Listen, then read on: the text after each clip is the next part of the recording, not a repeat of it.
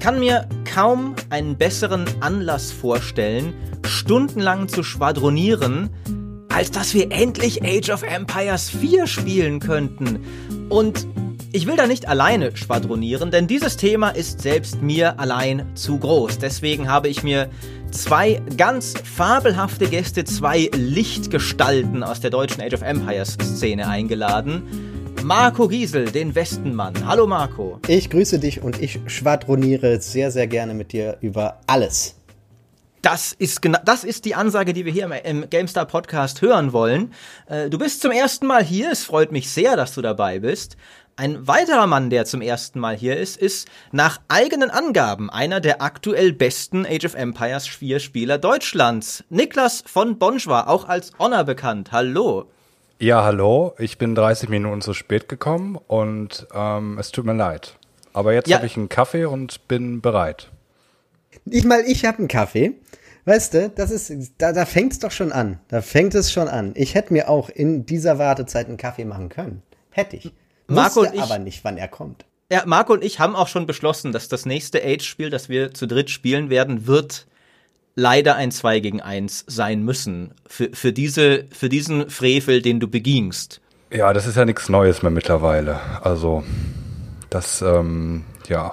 Das hatten wir jetzt schon ein paar Mal. Also jetzt, also du musst jetzt, warum musst du mich jetzt als ein, ein der besten, das habe ich aus Scherz gesagt. Naja, Moment. Also ich erzähle immer, wenn ich, wenn ich streame bei Bonjwa, dann, ne, dann mache ich, dann, dann trigger ich halt die ganze Zeit rein. Das ist doch nicht, ich bin schon ganz okay jetzt, würde ich jetzt mal sagen. Also ich habe also, sehr viel gespielt, aber ich bin jetzt nicht einer der, also weiß ich nicht. Vielleicht bin ich, also ja, kann ich nicht sagen. Hast, du hast, da muss ich auch Maurice äh, korrigieren. Ich glaube, du hast nicht gesagt, du bist einer der besten fünf Spieler Deutschlands. Das wäre ja auch Quatsch. Du hast, glaube ich, gesagt, du bist einer der besten fünf Spieler weltweit. Und ähm, ich, ich glaube, das ist, das ist halt eine, ja, das ist eine Ansage und da werden wir jetzt gleich herausfinden, ob das stimmt. Ja, ich meine, ist natürlich auch eine gut, gute Einleitung für diesen Podcast, dass du direkt damit anfängst, dass du zu deinen eigenen Aussagen nicht stehst. ähm, das, das, so können wir gut loslegen. Äh, aber ich meine, jetzt mal Butter bei die Fische. Der Pool der Spieler weltweit ist ja noch relativ klein.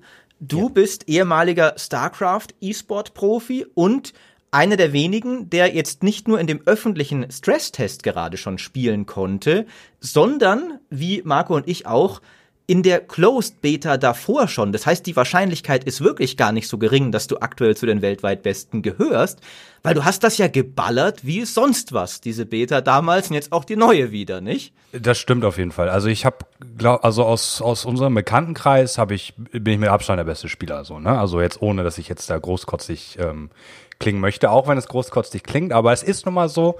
Äh, dazu stehe ich dann auch. Ne? Also Sehr gut. aus unserem Bekanntenfeld, da gibt's halt niemanden, der mit mir mithalten kann. Nicht mal hier von äh, unser Leon, unser Red Panda bei Bond war, der ja eigentlich in StarCraft auch immer mit, sich mit mir messen konnte. Er hat halt niemand so viel gespielt, weil die äh, Close Beta als die da war, da habe ich äh, Tag und Nacht gespielt. Ne? Also da, das konnte man ja nicht streamen, aber das war tatsächlich besser für meine Spielzeit, weil dadurch habe ich halt wirklich dann auch mal wieder zu Hause was gezockt, weil normalerweise ist es bei mir so, dass ich privat gar nicht mehr spiele, sondern halt wirklich nur im Stream. Und ja, das hat mich, es hat mich so krass gepackt. Ich wusste überhaupt nicht vorher, was auf mich zukommt. Ähm, und ich habe, ich war aber schon ein bisschen gehypt, habe aber mal ein bisschen Abstand versucht zu nehmen, weißt du, wisst ihr, weil ich, ähm, weil ich wollte jetzt nicht zu sehr enttäuscht werden, wenn AOE 4 jetzt einfach keinen Spaß macht, weil wir mhm. wussten das ja alle nicht, mhm. bis zu Close Beta. Also da konnten wir zum ersten Mal dann wirklich den Multiplayer anspielen. Und ja, das kann ich schon mal vorwegnehmen. Ich bin einer der Leute, die äh, unfassbar viel Spaß an Age of Empires 4 haben. Also sowohl in der Close Beta als auch jetzt in der ersten Open Beta, die jetzt dieses Wochenende stattfand. Das ist einfach ein sehr, sehr, sehr gelungenes ähm, RTS vom Gameplay. Grafik und so weiter gibt es ganz viele, die motzen. Da reden wir sicherlich auch noch mal ausführlich gleich drüber. Da kommen wir noch drüber. Das ja. ist mir persönlich alles nicht so wichtig. Ne? Ich bin halt, also ich bin halt StarCraft 2 Spieler gewesen ganz lange. Und äh, was man halt macht, wenn man kompetitiv spielt, ist eigentlich immer auch seine Grafik immer auf minimale Details, alles runter, Farben hoch, ne? am besten rot und blau, damit du halt einfach den Kontrast siehst von den einzelnen Einheiten und alles ähm, erkennbar ist. Ich muss aber sagen, dass AOE 4 Ähm, also ich spiel's, ich habe das auf maximalen Details gespielt. Auch da ist es alles so cool. Also man erkennt alles, es ist alles ähm, ein sehr deutlicher Stil und ähm, da kann ich persönlich ähm, eigentlich gar nicht meckern. So. Und das kommt genau, äh, also ich bin da absolut deiner Meinung und ich gehe da ja absolut mit Niklas mit. Also wenn, als ich jetzt bei Bonjour war an, äh, vor kurzem und ähm, da Age of Empires 4 gespielt habe, das war ja auf höchsten Grafikeinstellungen. Ich finde auch, dass das Spiel bei weitem nicht so schlecht aussieht, wie es äh, schlecht geredet wird. Also ich finde, es sieht sogar ganz gut aus. Also es geht natürlich eher in diese Stilrichtung von Age of Empires 3. Aber ich muss zugeben, zu Hause spiele ich es hier ganz, ganz anders. Auch damals andere Spiele, da bin ich wirklich, wie gesagt, schon bei Niklas. Die Grafikeinstellungen werden als erstes runtergefahren sodass ich dann wirklich erstens komplett auf Performance gehe und dann wirklich die Kontraste sehe und dann wirklich mehr Übersicht habe. Und da ist mir der, Gra der Grafikstil immer komplett egal, wenn mir das Spiel Spaß macht. Und das haben wir auch damals schon ähm, besprochen, Maurice, als wir, glaube ich, auf YouTube miteinander gesprochen mhm. haben, wo wir auch meinten, die Grafik ist nicht das Entscheidende. Das Entscheidende wird sein, ob das Spiel Spaß macht und das gute Signal ist. Siehe Niklas, der schon jetzt mehrere hundert Stunden wahrscheinlich da reingesteckt hat.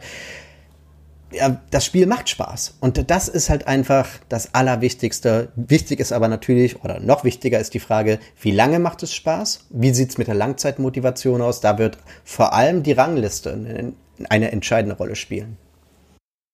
Ja, also es ist, es ging uns ja allen dreien damals so, dass wir alle so ein bisschen so, ah, hoffentlich ist es geil, reingegangen sind und dann alle in dieser Closed Beta damals hängen geblieben sind, so richtig und so, oh, oh, das ist, das ist noch geiler als ich dachte und dann richtig viel gespielt haben und äh, sehr irritiert waren. Also es hatte auch Vorteile, wie Niklas sagte. Für mich war es ein total bizarres Gefühl. So, Junge, du sitzt hier, du spielst gerade Age of Empires 4, ein Spiel, das du vor ein paar Jahren nicht mal mehr für theoretisch möglich gehalten hast. Dein ganzer Beruf wäre jetzt eine GameStar-Titelstory zu schreiben, ein ganzes Heft eigentlich mit diesen Infos zu füllen, 100 Seiten, stundenlange YouTube-Analysen zu machen. Du kannst nichts davon machen, hm. gar nichts. Du musst stillschweigen und einfach zocken. Aber es war auch angenehm, wie Niklas auch gesagt hatte, einfach mal ruhig zu zocken. Das kennt man ja in unserem Beruf gar nicht mehr so. Einfach mal zocken zu können, ohne berufliche Verpflichtung. Ähm, aber lasst uns mal eben von vorne anfangen. Wir haben alle drei gesagt, es hat uns Spaß gemacht. Niklas, warum hat, was hat dir so gut gefallen? Warum hat dieses Spiel dich so reingezogen? Hm, das ist gar nicht so leicht zu beschreiben. Ich muss mal kurz überlegen, also ob ich das irgendwo dran festmachen kann. Ähm, ich bin ja immer jemanden, der ist, ich bin so ein Gefühlstyp, ne? Ich gehe irgendwo rein und wenn sich das gut anfühlt, dann geht's weiter. Und das war halt ähm, erstmal der ausschlaggebende Punkt für mich bei AOE 4. Ähm, es hängt aber auch einfach damit zusammen, dass ich ein RTS-Spieler bin, also Real-Time Strategy, und äh, mir AOE 4 so ziemlich alles gibt, was ich so brauche äh, als Spieler und dass einfach die Systeme alle zusammen sehr schlüssig sind. Mm, ich bin halt hauptsächlich StarCraft 2 Spieler gewesen, habe aber jetzt auch in den letzten Jahren AOE 2 für mich entdeckt und ich habe es tatsächlich vor der Definitive Edition nie gespielt, ne? Also gar nicht. Ich habe immer, also wenn man halt, also keine Ahnung, vielleicht kennt ihr es auch aus einem anderen Game, was ihr gezockt habt. Ja, und bei mir war es bei StarCraft 2 dann halt so, wenn man das gezockt hat und da gut war und Grandmaster League war, dann war man halt die Elite, ne? Und alle anderen Games sind sozusagen Abfall. So, da schiebt man dann so, da schiebt man dann so drauf und denkt so, das ist doch, was ist das denn? Man braucht doch nur StarCraft 2, so, ne? Aber naja, jetzt haben wir das so lange gezockt, da habe ich auch irgendwann eben auch angefangen, über den Stream was anderes zu zocken und äh, bin dann auch viel an Strategiegames hängen geblieben, an anderen, die jetzt nicht Multiplayer hatten. Zum Beispiel They Are Billions ist eins der Games, was ich sehr, sehr lange gezockt habe. Ähm, und auch gestreamt habe. Und jetzt in den letzten Jahren kam aber auch in, in der deutschen Szene so ein bisschen Age of Empires 2 Definitive Edition auf. Auch über die Rocket Beans, wo Marco ja auch. Ähm, ich wollte es gerade sagen, da kommen wir gleich noch. Da der, der Giesel hier ist ja da durchaus äh, entscheidend mitverantwortlich gewesen. Ähm genau, genau, so über das Format Rage of Empires. Äh, für mich hat es aber erst tatsächlich angefangen, als ich Hand of Blood äh, mit AOE 2 angefangen habe, weil äh, wir haben so eine Hassliebe und immer wenn der was macht, dann äh, möchte ich den irgendwie, dann möchte ich besser darin sein und den kaputt machen da drin und deswegen haben wir gegeneinander gespielt und das war sehr, sehr cool und dann habe ich noch äh, weiter Multiplayer gespielt, um besser zu werden und ähm, genau, habe da ist AOE richtig kennengelernt Und jo, also ich hole jetzt ein bisschen weiter aus, ne? aber ich will einmal kurz erklären, woher ich komme. Weil wir sind hier im, im Podcast, wir haben äh, Stunden haben wir Zeit, okay, den ganzen weil, Tag weil können wir hier sitzen. Es sind ja sicherlich auch viele jetzt die zuhören, die gar nicht wissen, wer ich bin. So deswegen erzähle ich erstmal kurz so, was meine Gaming-Story da überhaupt ist. Äh, genau, ich habe dann auch tatsächlich mich auf die Age of Empires 3 Definitive Edition gefreut. Ich kannte das Spiel überhaupt nicht vorher. Also genauso wie AOE 2 habe ich es mit der DE zum ersten Mal entdeckt und fand das dann aber richtig, richtig scheiße. Also es hat mir überhaupt nicht gefallen. Das habe ich einen Tag. Du erlebst so im Zeitraffer die Historie, die alte Age-Spieler über, ja, über mehrere Jahre. Ja, genau so ging es mir damals auch. Es waren ein paar Jahre dazwischen, aber äh, fahren Sie fort. Genau, das war einfach so ein, also das war äh, so ein Konstrukt aus ganz vielen verschiedenen Ideen, die alle nicht zusammengepasst haben und auch die Entwickler haben ja selbst denn äh, gesagt, dass AOE 3 ein Experiment war, was viele Sachen hatte, die man eigentlich hätte sich sparen können. Und das war alles, hat irgendwie nicht zusammengepasst. Und da war dann für mich so ein bisschen Age of Empires erstmal vorbei. Aber dann habe ich jetzt auch noch Age of Mythology entdeckt. Und das Age fand ich halt einfach ja. wieder komplett geil. So, das war eigentlich für mich so die Weiterentwicklung von Age of Empires 2. Genau das, richtig. Ja, ja. sehr schön. Genau das ist nämlich die Wahrheit. Und entsprechend kenne ich mich jetzt ein bisschen aus mit den Games, die ich, kommen die alle von Relic? Ich will jetzt nichts Falsches sagen. Nein, also, nein. Die alten kommen alle von Ensemble. Ähm, ja. okay, also kommt nur das Neue von Relic. Die genau. Definitive Editions, aber die kommen von, oh Gott, jetzt lass mich nicht lügen, The Forgotten? Äh, Forgotten Empires heißen die genau. inzwischen. Also es ist eine ganz komplizierte Historie und ein kompliziertes Konstrukt bei Microsoft. Es gibt ein Studio ja. namens World's Edge. Da ist Creative Director ein gewisser Adam Isgreen, der lustigerweise an den ersten Command Conquers schon mitgearbeitet hat. Und der Aha. ist ATS-Veteran, aber kommt noch aus einer ganz anderen Ecke. Ähm, und dieses Studio ist dazu da, die anderen Age Studios, die Age jetzt entwickeln, zu beaufsichtigen und zu koordinieren. Und da gibt es zwei Hauptstudios, nämlich Forgotten Empires macht die ganzen alten Ages und Relic, die davor Company of Heroes und Dawn of War gemacht haben, machen das neue Age. Ähm, mhm, das okay. ist das. Und keine davon äh, ist aber witzigerweise eins der Originalentwickler, weil die gibt es nicht mehr. Ja. Ähm, aber bei Forgotten, äh, das sind witzigerweise, das waren ja ursprünglich Modder, also das waren ursprünglich Fans, die eine große Erweiterung für Age 2 gemacht haben und dann von Microsoft angeheuert wurden als professionelle Weiterentwickler von Age. Das fand ich eh so ganz toll, also diese Historie hinter ähm, Forgotten Empires, da den Scythian, ich kenne ihn nur bei seinem Nickname, äh, das ist ein Bert Bel Wegmann. Ja, so, genau, und ja. den habe ich bei uns damals auf unserer Age of Empires LAN, wo wir, wir haben jedes Jahr mit unserem Clan eine Age of Empires 2 LAN gemacht. Und der war vor Ort und hat dann immer so, so ein Update mitgebracht, so wie jetzt gerade so die Pläne sind und was sie so gerade modden und was äh, neue Völker angeht. Und das war immer ganz spannend zu beobachten. Wir aber immer so ein bisschen naserümpfend, ja, brauchst das? Also das Spiel ist doch gut so, mehr Völker, warum denn? Also jetzt im Nachgang, also gerade mit der Definitive Edition, macht das schon Sinn. Und das, äh, die Völker, die jetzt dazu kam, reihen sich ja auch mehr oder minder gut ein. Natürlich, äh, mehr Völker macht jetzt auch unbedingt nicht das Spiel besser, aber es ist natürlich eine eine schönere Abwechslung, dann, dass sie auch die Kampagne weiterführen und äh, neue Kampagnen dann komplett erschaffen und auch neue Multiplayer-Maps und Modi mit hinzufügen, wie ähm, Empire Wars zum Beispiel. Genau. Oder Aber damit könnte man, damit könnte man einen ganz eigenen Podcast füllen. Das ja. sollten wir nicht tun. Wir wollen bei Age 4 bleiben. äh, ne, absolut legitim. Äh, aber Niklas hat ja gerade sich als sehr, als Mensch mit sehr gutem Geschmack etabliert. Ja. Der hat die Ages alle durchprobiert. Er fand Age 3 doof, er fand Age of Mythology super, das ist sehr gut. Und dann kamst du jetzt zu Age 4. Genau, und, dann kam, äh, dann kamen wir jetzt zu Age 4 und Marco hat gerade eigentlich schon ein gutes Stichwort äh, genannt, worüber wir direkt als erstes reden können, nämlich die Völker. Das ist meiner Meinung nach ähm, eine richtig, richtig schöne Weiterentwicklung, die wir in Age, äh, Age 4, in Age of Empires 4 jetzt haben. Es gibt jetzt zum Release, glaube ich, acht Völker und mhm. insgesamt soll es erstmal zwölf geben, ne? Erstmal Faktencheck. Ich, ich weiß also. nicht, ob Sie schon gesagt haben, dass es zwölf werden doch, doch. sollen. Echt? Also das habe ich auch schon gehört, ah. jetzt mehrfach, dass es im Endeffekt dann zwölf werden sollen. Ähm, aber definitiv sollen es erstmal die acht sein. Ich glaube, wir werden auch mit diesen acht Völkern dann eine Weile ausharren, bis dann die Zahl weiter erhöht wird.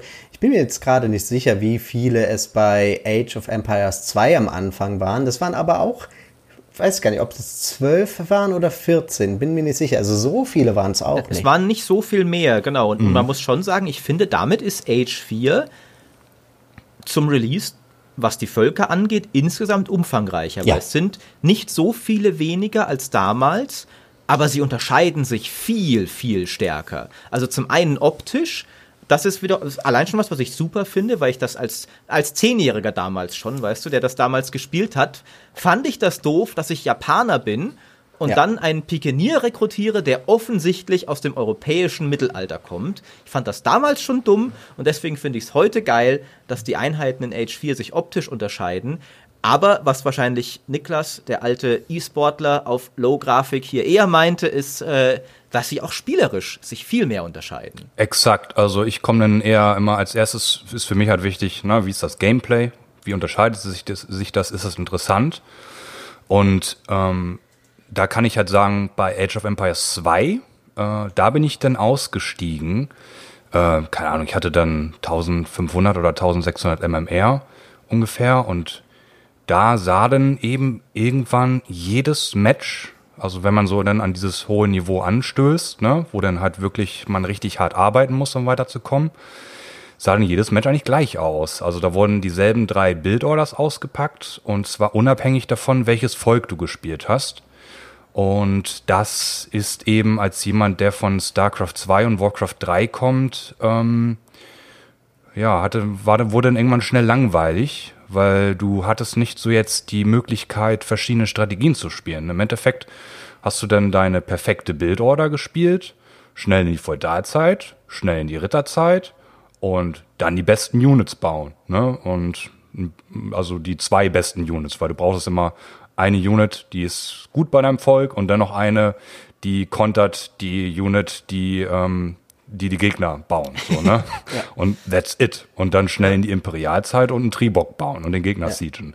Und äh, genau, das, das ist eben das ähm, große Problem meiner Meinung nach an Age of Empires 2, Ja. dass äh, die Matches ab einem gewissen Niveau alle gleich aussehen. Und zwar nicht nur, wenn du selbst spielst, sondern auch, wenn du dir E-Sport ansiehst. Und das wird ähm, eben langweilig. Also klar gibt's dann Fans, die können sich das so lange angucken, also die gucken davon 1000 Matches und finden das geil und das ist mein Age of Empires 2.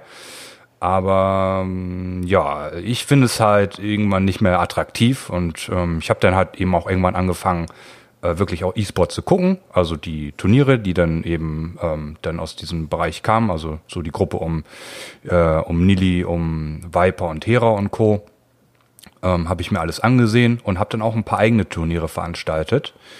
Ähm, und also auf Bonjwa, ne, haben wir dann wirklich E-Sport gemacht. Ich habe das dann gecastet und es war geil, aber dann hatte ich keinen Bock mehr, ne, weil dann habe ich alles gesehen so von dem Spiel. Und wenn man sich jetzt die aktuellen Turniere anguckt, ähm, Red Bull Vololo, wo die dann versuchen, Empire Wars mehr in den Vordergrund zu bringen, das ist auch alles cool und so und das ist auch alles ein bisschen schneller. Aber sieht halt trotzdem noch jedes Spiel ähm, erstmal, also oberflächlich gesprochen, sehr ähnlich aus. Klar gibt es Feinheiten in den Strategien, ne? Und man kann, also pro Volk kann man immer ein bisschen was anderes machen, aber die Völker sind sehr ähnlich. Und ich rede da immer so von so einem Spektrum.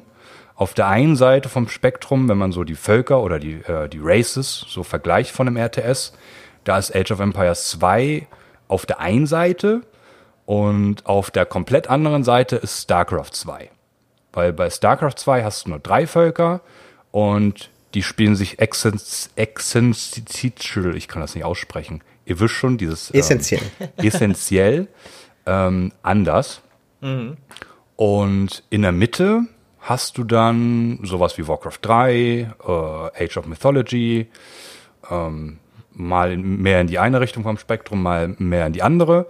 Und Age of Empires 4 befindet sich jetzt auch ziemlich in der Mitte, würde ich sagen. Ich, ich finde von allen Strategiespielen, die ich kenne, eigentlich fast am perfektesten in der Mitte. Also alle anderen neigen manchmal zu sehr sogar in eine Richtung. Ich finde, Age 4 kriegt ein, ein sehr, eine sehr gute Balance hin, dass du, und muss es, finde ich ja auch, weil als historisches Spiel, du kannst nicht mit drei Völkern antreten, weil du hast dann einfach, Moment, ich habe Franzosen, aber keine Engländer, wie jetzt? Und was die Mongolen für, also du musst ja ein, ein gewisses Spektrum, ein, ein rein numerisches musst du ja abdecken. Das heißt, du kannst gar nicht, das, das StarCraft-Modell funktioniert, finde ich, nur, wenn du sagst, mein Spiel erzählt wirklich nur den 100-jährigen Krieg. Das heißt, ich habe England und Frankreich und die sind komplett anders und vielleicht noch irgendwie Burgund in der Mitte oder sowas. Und ähm, Ihr habt übrigens nicht, äh, weil wir hier nur Audio aufnehmen, äh, hört ihr das nicht, Leute, aber Marco hat die ganze Zeit schon sehr wissend genickt bei, bei Niklas Ausführungen, äh, dass die Matches bei Age 2 so ein bisschen äh, monotoner werden irgendwann. Ja. Ähm, ja, das Problem ist ja, dass das Problem besteht ja seit 2001. Also da sahen auch schon die Matches gleich aus. Jahre später, als die HD-Edition rauskam, sahen die Matches gleich aus. In der Definitive Edition sieht das Spiel ein bisschen besser aus, aber insgesamt sehen die Matches gleich aus und das Einzige, was die Strategien, die die Spieler dann umsetzen, irgendwie anpasst, sind die Maps nicht die Völker, sondern die Maps machen die Strategie. Wenn du auf Inseln natürlich spielst, gehst du halt eher auf Wasser. Wenn du auf Arena spielst, dann bist du eher in der Defensive anfangs und wirst erst später loslegen. Arabien natürlich offene Map und da wirst du eine andere Strategie fahren. Ich habe das Gefühl, dass Age of Empires 4 einem da ein bisschen mehr zu, zur Hand gibt, was man anfangs machen kann und da ein bisschen mehr Varianz reinbringt wie du dein Opening spielen kannst. Und da gibt es verschiedene Strategien, die du da umsetzen kannst. Natürlich kannst du auch in Age of Empires 2 verschiedene Strategien am Anfang fahren, aber es gibt eben solche, die sind sehr, sehr viel ja, besser als andere. Also es spielt im E-Sport zum Beispiel kaum noch jemand im 1 gegen 1 einen Tower Rush, weil gute Spieler wissen, wie man diesen dann relativ leicht aufhält und dann relativ schnell dann in die eigene Offensive geht. In Age of Empires 4 hatte ich immer das Gefühl, dass egal gegen wen ich gespielt habe, jeder so ein bisschen natürlich, und das ist ja auch in der Beta normal, herumprobiert. Und man immer vor anderen, Situ äh, vor anderen Situationen gestellt wurde, außer natürlich bei den Briten, da waren es immer Langbogenschützen. Also das ist jetzt wenig neu. Aber es fühlte sich zumindest immer ein bisschen besser an und spannender an, wie das Match dann voranschreitet. Natürlich auch noch ähm, die Map, die du dann entsprechend noch mit Biomen anpassen kannst. Das sorgt natürlich auch noch für ein bisschen mehr Varianz, wenn du auf Arabien spielst, dass du nicht immer die Wüste hast, sondern auch mal ein grünes Arabien, ein Schneearabien, ein, weiß ich gar nicht, ein ganz, ganz, äh, eine neue Map, obwohl es dieselbe Map ist. Und das hat auch immer noch mal dafür gesorgt, dass sich das Spiel auch noch mal ein bisschen anders anfühlt, Match für Match. Und dann natürlich, wo wir ja eigentlich gerade sind, bei den Völkern, die sich so schön voneinander unterscheiden, dass wenn du nicht wie in Age of Empires 2, wenn du mit einem Chinesen spielst gegen einen Engländer, dass das eigentlich dieselben Einheiten sind, die aufeinander gejagt werden, sondern dass da immer die Spezialeinheiten an erster Linie stehen und ja, dann vielleicht auch eine andere Strategie, der dann später dann zum Erfolg vielleicht führen wird. Also das hat mir immer sehr, sehr gut gefallen jetzt bei Age of Empires 4, sowohl ja, was die Völker angeht an Varianz, als auch die Maps, auch wenn da, glaube ich, der Primus weiterhin Arabien beileiben wird. Ja, denke ich auch. Ähm, ich, man muss natürlich dazu sagen, wir, wir, können noch nicht einschätzen, wie sich Age 4 nach 20 Jahren äh, spielen wird, wenn es zur Wissenschaft perfektioniert wurde. Wir sind noch, das meintest du ja auch, Niklas, dass dir das sehr viel Spaß macht. Das finde ich auch sehr cool. Wir sind gerade noch in dieser Pionierphase, wo man ein neues ATS sich gerade erst erschließt und äh, Du hattest auch in, im Stream vor einer Weile mal gesagt, so dass du so Momente hattest, wo jeden Tag das Meta auf einmal ein anderes war, weil die Leute so rapide neue Sachen entdecken, dass so, okay, was ich heute spiele, äh, ist schon, also was ich gestern gespielt habe, ist heute schon eine veraltete Strategie. Das ist ja auch eine sehr spannende Periode für ein Spiel. Genau, ich bin dann in der Close Beta auch relativ schnell, also die, es gab schon ein äh, Elo-Ranking äh, im, in der Beta, also es wurde auch bekannt gemacht dann nach der Beta, aber ich habe es halt gemerkt schon, während ich gespielt habe, immer wenn ich gewonnen habe, habe ich nach, danach ein bisschen besseren Gegner bekommen. Und deswegen war ich relativ schnell eben so ähm, da an, an der Spitze und konnte so mit äh, guten Leuten zusammenspielen. Und da bin ich dann tatsächlich auch auf alte Gesichter aus der StarCraft 2 Szene äh, getroffen, äh, die ich dann so in der Top 50, Top 100 von der Grandmaster League ähm, damals, ähm, gegen die ich gespielt habe. Und da war es dann halt interessant, äh, genau zu sehen, wie sich das Metagame natürlich auch von Game zu Game, aber auch von Tag zu Tag entwickelt. Ähm, die meisten haben tatsächlich in der Close Beta einfach Engländer gespielt, weil es halt ähm, ja sehr flüssig, man spielt das, man spielt Engländer halt sehr flüssig, die spielen sich ähnlich wie AOE 2 aber alles, was die haben, macht halt auch Spaß und ähm, macht halt auch Sinn. So, deswegen haben, glaube ich, sehr viele Engländer gespielt. Auch, aber auch von den guten Spielern, weil die Langbogenschützen eben so stark mhm. waren. Ähm, auch noch immer stark sind, aber ein bisschen genervt worden jetzt mittlerweile. Ähm, jedenfalls ähm, ja, war, war es halt wirklich so, dass ich an dem einen Tag ähm, eine Strategie mir zurechtgelegt habe, also dann gegen einen, gegen einen Bot, gegen einen Computer, so drei Maps einfach mal geübt habe, ne, also mir eine Bildorder ähm, äh, ausgedacht habe, die dann so ein bisschen perfektioniert habe mit so einem Push. Und dann habe ich eben am Anfang, also ich habe immer Chinesen gespielt. Ne? Chinesen ist so mein Main-Volk. Ähm, und Mongolen natürlich konnten wir in der Close Beta auch spielen, aber Chinesen hauptsächlich.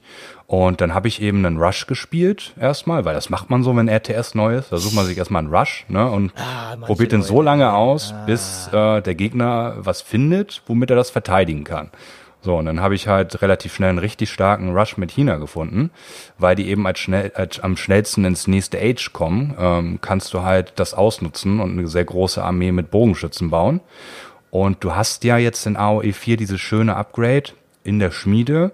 Äh, da drückst du, also das heißt dann irgendwie irgendwas mit Belagerungswaffen.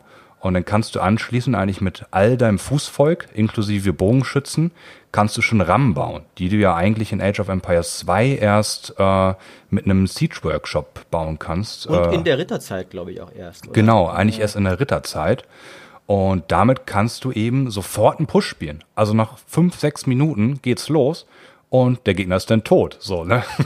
Und da dachte ich, ja geil, das ist ja ganz anders als AOE 2, wo du erstmal 20 Minuten aufbaust, bevor das Spiel losgeht. Nein, es geht sofort ins Early Game und du kannst wie in StarCraft 2 dir halt richtig schöne äh, Early Game Pushes an den Kopf werfen.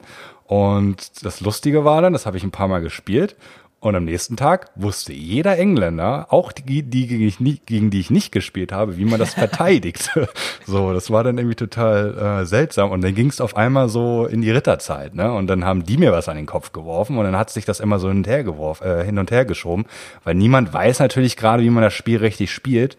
Äh, klar gibt es jetzt für die einzelnen Völker schon fortgeschrittene äh, Bildorders, aber bis man weiß, wie man das Spiel spielt, das dauert halt so ein, zwei Jahre, ne, bis man halt hm. wirklich weiß, das sind richtig gute Strategien, das ist so ein Standard-Game. Ähm, und das ist eben für mich das Faszinierendste an, an, an einem RTS. Das fühlt sich eben für mich gerade so an wie damals die StarCraft 2 Beta, wo auch niemand mhm. eine Ahnung hatte. Und aus heutiger Sicht, wenn du dir anguckst, was da gespielt wurde, das ist halt alles Bullshit. Ne? Also das verteidigst du halt alles ohne Probleme, was da gemacht wurde. Und das ist halt einfach so, wie du sagst, äh, Maurice, diese Pionierzeit. Und das macht richtig, richtig Laune. Und ähm, darüber hinaus macht das Game an sich eben einfach Bock, weil du halt diese ganzen Möglichkeiten hast, verschiedene Strategien auszuprobieren. Ähm, auch dank der sehr, sehr unterschiedlichen äh, Völker. Ich glaube, vieles fällt und steht dann auch künftig natürlich mit den Leuten, die es im Online-Multiplayer spielen. Natürlich kann man das Spiel auch wunderbar dann, glaube ich, in der Kampagne spielen. Ich glaube, das wird auch eine gute Kampagne werden. Ähm, da teile ich zum Beispiel nicht deine Meinung, Maurice, weil du hast ja so ein bisschen Angst, dass es eher so eine Dokumentation wird und nicht so ein mhm. Tagebuchbericht wie in Age of Empires 2. Ich glaube, es wird ein Mix aus beidem, muss ich sagen. Ich glaube, im Game wirst du dann dein deine, ja, deine Recken dann begleiten. Du wirst Johanna von Orléans die ganze Zeit sprechen und dann in den Zwischensequenzen ist es halt der Doku. Finde ich nee, aber nicht schlimm. Nimmst du viel für deinen Geschichtsunterricht mit. Aber es wird, glaube ich, wie schon gesagt, stehen und fallen mit dem Multiplayer und wie sie diesen supporten. Gerade die Rangliste fand ich zum Beispiel in Age of Empires 2 und finde sie immer noch nicht gut. Ich finde sie nicht schön aufbereitet. Ich glaube, da war zum Beispiel damals Age of Empires 2 weiter in der MSN Gaming Zone noch, das ist ja ewig her, aber da war die Übersicht einfach noch mal besser, um zu sehen, wer sind denn jetzt gerade die besten Spieler. Statistiken wurden aufgezeigt. Es gibt natürlich Drittanbieter, die diese Statistiken dann nehmen, aber das macht gerade, finde ich zumindest, mir am meisten Spaß, dann zu sehen, warum mein Gegner denn so stark ist, welche Völker hat er genommen, mit welchen Völkern hat er zuletzt gespielt, äh, wie ist seine Winrate auf diesen Völkern und, und, und. Und vielleicht kann ich dann auf das Profil von zum Beispiel Niklas klicken und dann mir sogar vielleicht alte Spiele von ihm ansehen. Das würde mir zumindest sehr gut gefallen. Und natürlich, womit es ebenfalls noch steht und fällt, ist natürlich der Support von Microsoft. Also, sie haben Age of Empires 2 extrem gut supported in letzter Zeit, finde ich. Also herausragend. Auch jetzt mm, Red Bull Wolulu. Unfassbar großes, tolles Turnier. Man sieht es auch an den Zuschauerzahlen. Das Interesse ist ja da. Ich bin gespannt, ob dieses Interesse aber auch bei Age of Empires 4 da sein wird und ob es genug Age of Empires 2 Veteranen gibt, die dann sagen, ich gehe lieber zu Age of Empires 4. Ich glaube eher, es werden gerade alte StarCraft 2 Veteranen und Warcraft 3 Veteranen sich dieses Spiel ansehen und damit viel Freude haben. Ich bin mir aber nicht sicher, wie es mit den Age of Empires 2 ähm, Konnoisseuren aussieht.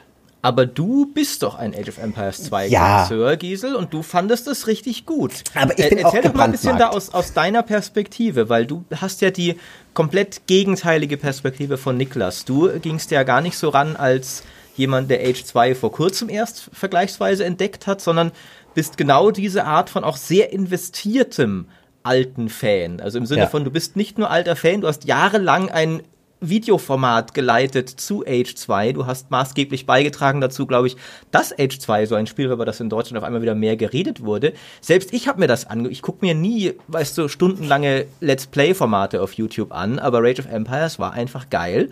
Ähm, das heißt, du wärst eigentlich genau die Art Person, die sagen müsste, nee, ich mag das nicht. Ich muss nicht mehr zwei Boars bei Minute so und so äh, lören in, in dem Spiel. Das ist nicht exakt, was es früher war und es ist doof. Stattdessen warst du voll am Start. Was hat dir gefallen an dem Spiel?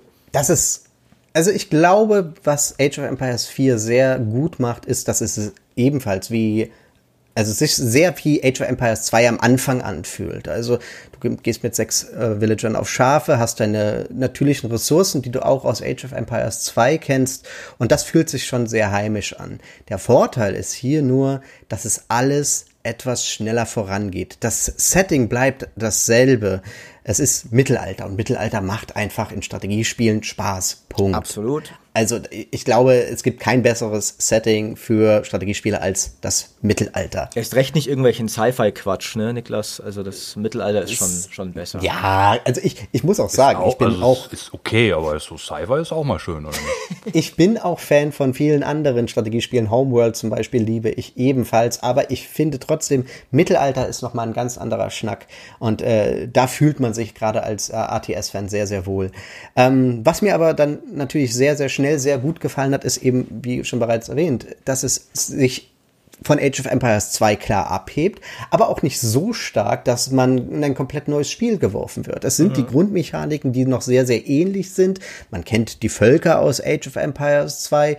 Die Grafik ist ein bisschen hübscher, aber es sind halt so die Grundmechaniken sind gleich. Ich sammle Schafe, ich sammle Beeren, ich sammle Holz, ich sammle Gold. Nur, dass ich das Ganze etwas schneller mache und entsprechend dann auch schneller zum, zur Action komme, was sich mhm. auch einfach gut anfühlt. Wie Niklas gesagt hat, in Age of Empires 2 fühlte sich jedes Match irgendwann gleich an, vor allem die ersten 10, 11 Minuten. Sahen bei allen gleich aus. Egal, ob du jetzt extremer Profi bist oder Anfänger bist, ähm, vom Elo her entscheidet sich dann erst irgendwann, wie das Spiel von äh, weiterlaufen wird und wer der bessere Spieler ist. In Age of Empires 4 ist man schon zwischen der zwischen ungefähr 4,20 und 5 Minute im zweiten Zeitalter. Und dann hast du schon wieder neue Strategien und du wirst halt schon unter Druck gesetzt äh, von Langbogenschützen womöglich oder vielleicht auch schon von den ersten Reitern. Und das finde ich macht das Spiel sehr viel ja ja spannender, weil du schnell vor in diese RTS-Situation gestürzt wird, wie, gestürzt wirst, wie Niklas gesagt hat, jemand rusht dich und setzt dich unter Druck. So, was machst du? So, was ist deine Antwort darauf? Und du musst diese Antwort jetzt entwickeln. Und das wird natürlich, wie auch Niklas sagt, nach und nach dann entstehen. Leute, die das Spiel mehr und mehr mastern, gerade nach Release wird es, glaube ich, sehr viele erste Tutorials geben, wie Leute Strategien entwickelt haben gegen gewisse Völker und das wird dann wahrscheinlich dann erstmal von vielen Spielern dann nachgebaut werden, bis dann der nächste Spieler wiederum eine andere Strategie dagegen hat. Und mir persönlich macht es auch ebenfalls gerade noch sehr, sehr viel Spaß, das Spiel zu entdecken und ich finde, es fühlt sich einfach als Strategiespieler hat man, jeder von uns hat ja schon viele Strategiespiele gespielt. Es fühlt sich einfach gut an. Es fühlt sich sehr flüssig an. Jeder, jeder Handgriff, es geht gut von der Hand und man spürt, schnell die Lernkurve. Wenn ich ein Spiel verloren habe, dann weiß ich, okay, das kann ich besser, es lag da und daran, oder der Gegner hat mich damit unter Druck gesetzt, damit muss ich rechnen, dass das vielleicht künftig öfter passieren wird. Mhm.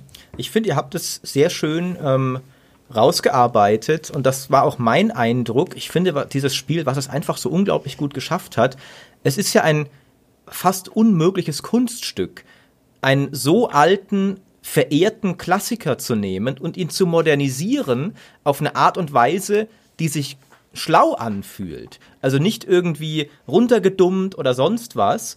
Und das habe ich an jeder Ecke gespürt. Also wie du sagst, Marco, ich fühle mich sofort zu Hause, aber an jeder Ecke merke ich so, ah, das ist eine schlaue Idee. Also ein bisschen so, was du auch vorhin meinst, Niklas, ein ähnliches Gefühl, wie ich damals bei Age of Mythology hatte, von Age 2 Age of Mythology. So eine sehr sinnvolle Weiterentwicklung des gleichen Prinzips.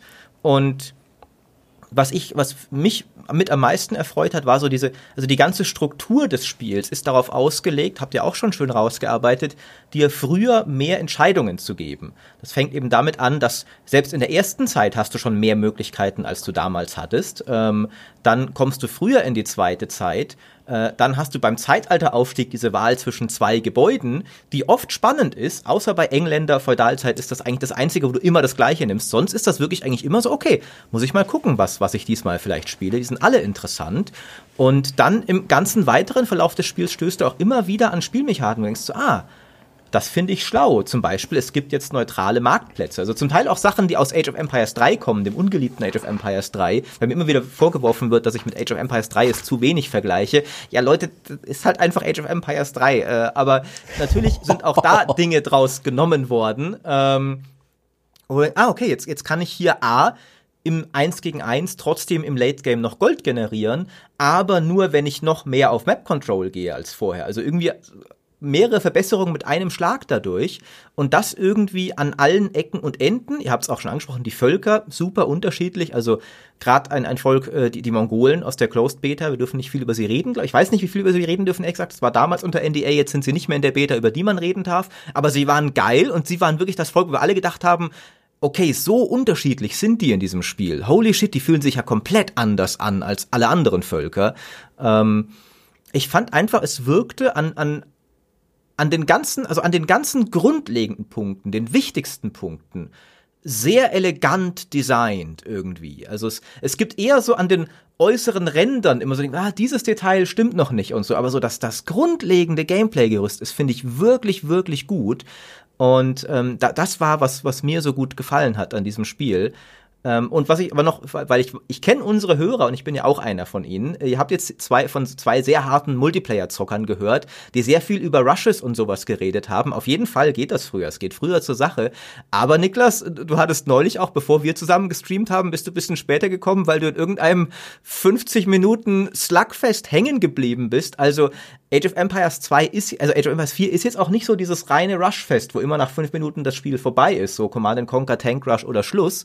Da, da kann, das kann auch richtig episch lang werden. Ja, in der Tat. Also je länger ich gespielt habe, gab es auch immer mehr Matches. Also auch wenn die Gegner dann na, auf dem Level waren. Also jetzt auch in der, in der neuen Beta muss ich halt erstmal irgendwie, keine Ahnung, zehnmal gewinnen, damit ich wieder gute Gegner habe. So, ne? Und äh, dann, ähm, dann war es halt so, jetzt gerade zum Beispiel gestern und vorgestern, dass es dann auch wieder längere Matches gab. Und so war es auch in der Close Beta, dass wenn du dann raus hattest, wie du dann äh, bei dem Volk jetzt das hältst. Also für mich war zum Beispiel das Problem, ähm, wenn man halt viel gespielt hat, ähm, war bei Chinesen äh, gegen England. Das war eigentlich das Matcher, was ich am meisten äh, trainieren konnte, weil die meisten Gegner waren eben, wie gesagt, Engländer oder eben Mongolen.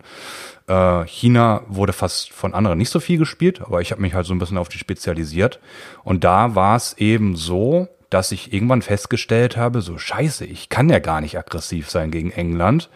Und auf einmal sind dann so die Rollen geschiftet und England war jetzt der Aggressor, weil die eben sofort Langbogenschützen hatten. hatten. Und die sind, haben halt wirklich eine sehr lange Range. Ne? Und dann habe ich meine eigenen Bogenschützen gebaut und die hatten keine Chance dann auf einmal, wo die dann gecheckt haben, ey krass, ich brauche nur vier Langbogenschützen und kann aus der Range die ganze Zeit auf deine Bogenschützen schießen. So, und dann musste ich mir irgendwie selbst, ähm, musste ich selbst überlegen, okay, was mache ich jetzt?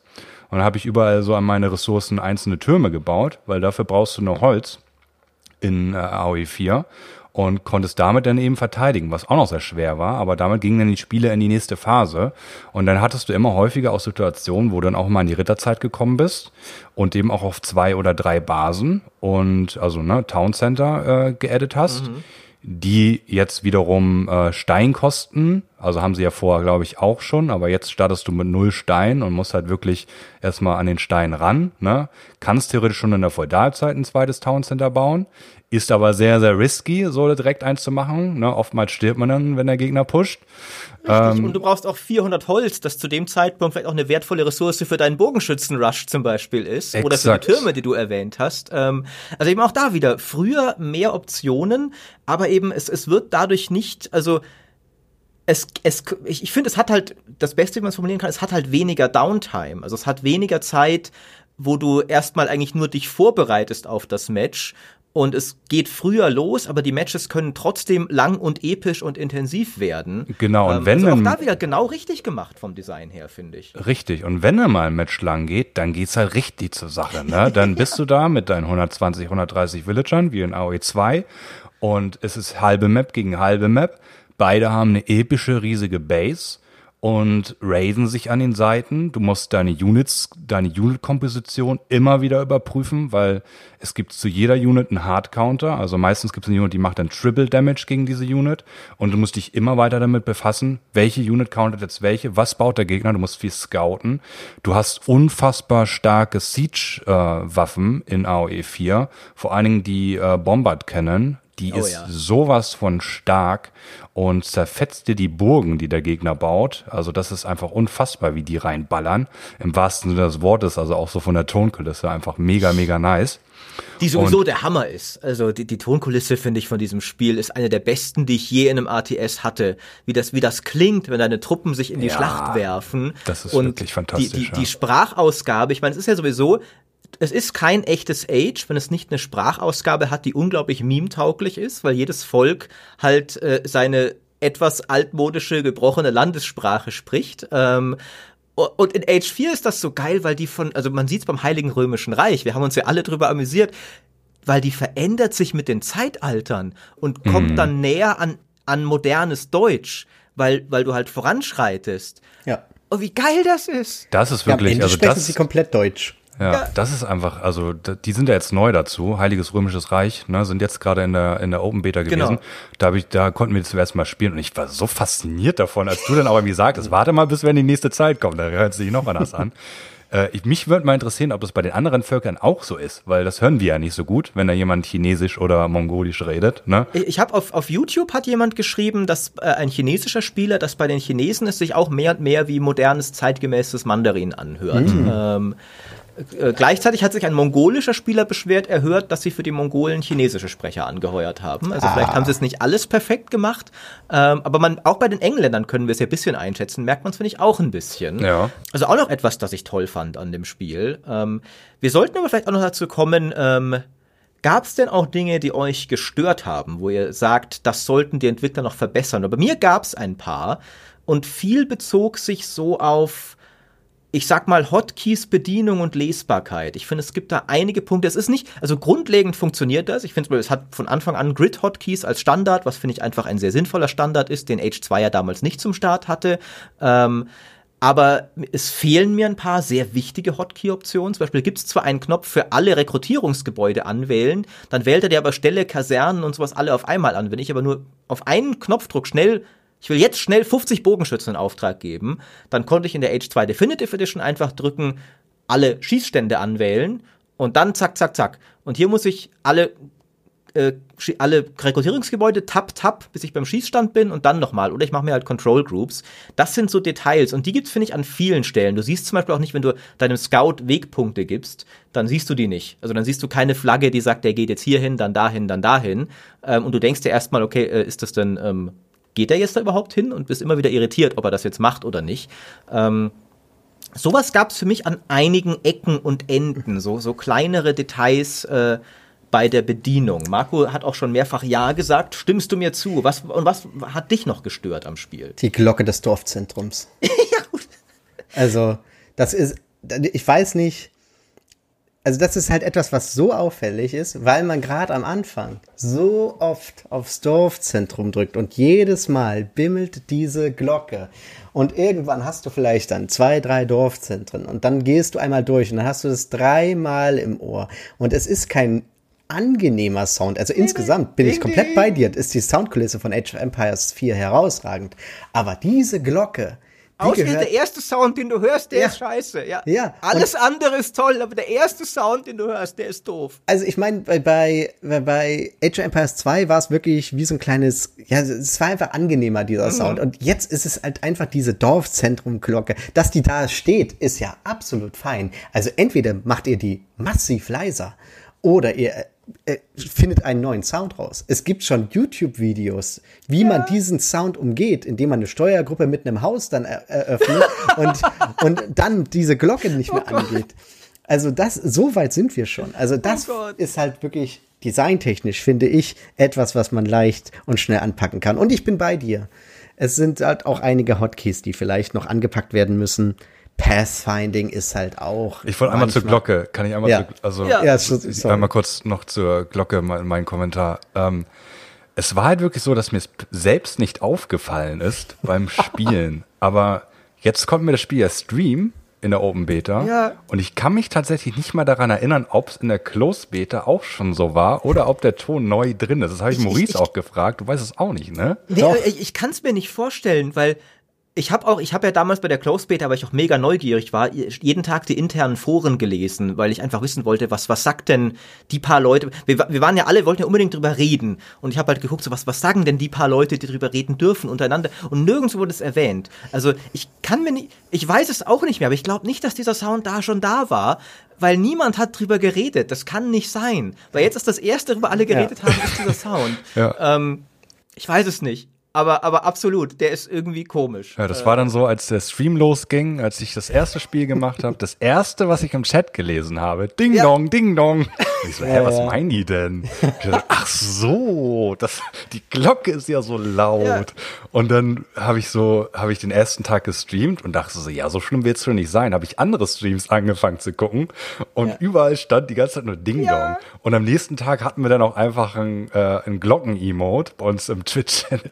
Und das wurde dann einfach im Early Game die ganze Zeit gespammt von den, von den Leuten, der Chat. Haben wir Ja. dann eher so schon so ein Meme draus gemacht. Ja, also die Glocke ist auf jeden Fall etwas, was sie vielleicht noch mal anfassen sollten. Und vielleicht gibt's da doch noch mal einen passenderen Sound als das. Also ja, soundtechnisch wie gesagt insgesamt sehr sehr gut. Hotkeys fehlen, viele Comfort-Features. Ich glaube, Maustasten-Hotkeys, ne? Ist ja, so Mauskasten, Maustasten-Hotkeys unbedingt. Also da, ich weiß, früher hatte ich zum Beispiel auf Mausrad untätige Dorfbewohner. Genau, so Zeugs. Ja, Ähm, geht nicht, geht nicht, äh, warum auch immer, keine Ahnung.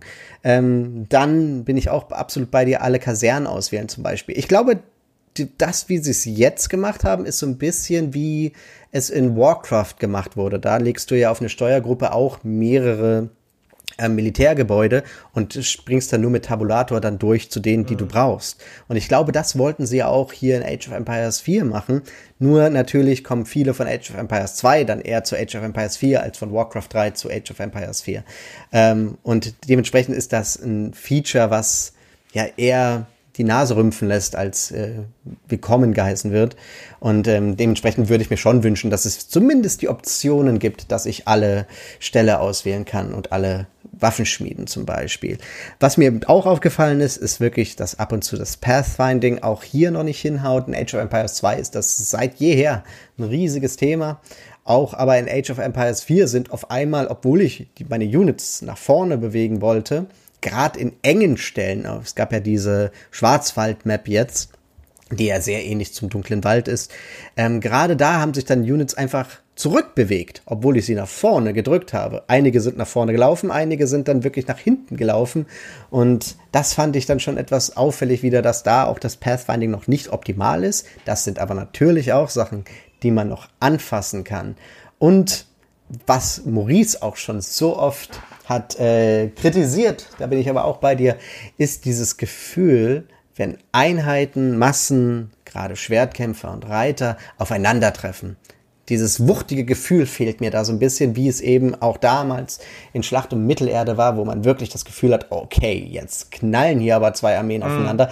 Ist es in Age of Empires 4 auch eher gemächlich wie in Age of Empires 2? Ich Genau. würde einmal Niklas, gerne äh, kommentieren, die einzelnen Sachen, die du genannt hast. Kommentier sie alle und ergänzt wir- deine eigenen. Und bewerten. nee, nee, du hast Marco ja jetzt. Giesels Meinung auf einer Skala von 1 bis 10, wie legitim findest du sie? Äh, also äh, über einiges kann man natürlich streiten, ne? aber das meiste, was Marco sagt, ist wirklich sinn sinnvoll. Ich bin auch äh, sehr überrascht davon, wo ich Marco jetzt ein bisschen äh, besser kenne, wie smart er eigentlich ist. Also Ja. You are welcome. Also bitte, jeder, der hier im GameStar Podcast ist, gehört per Definition zur intellektuellen Elite Deutschlands, weil nur solche Leute laden wir hier ein. ich jetzt auch, oder was? Ja, absolut. Na, also, Also kommt das auf an, jetzt musst du natürlich auch liefern mit deinen Meinungen. Ja, also äh, ja, Hotkeys, ähm, großes Thema. Es gibt ja immer auch Leute, die sagen, äh, gerade wenn es um E-Sport geht, zu viele Hotkeys sind auch nicht so gut. Ne, Das sind immer so die Boomer. Auch in AOE 2 gibt es da ganz viele Leute, die sagen, ähm, die haben so, die, also auch so die Pros haben irgendwann gesagt, ähm, als Definitive Edition dann noch ähm, neue Hotkeys dazu kam, finden die nicht so geil, weil es muss man weniger machen. Ne? Äh, Das gibt so diesen Einsatz. Aber da bin ich, da, das verstehe ich immer nicht so, weil ich finde es halt geil, wenn man das sinnvoll vereinfacht. Und als jemand, der von StarCraft 2 kommt, muss ich sagen, dass es in der Definitive Edition von ähm, Age of Empires sehr sinnvolle Hotkeys gab. Genauso das, was Marco zum Beispiel erwähnt hat, äh, alle Ställe oder Maurice, du hast glaube ich auch schon gesagt, oder alle Kasernen, alle Das fand mega Schießanlagen, alle Schmieden, alle Wirtschaftsgebäude.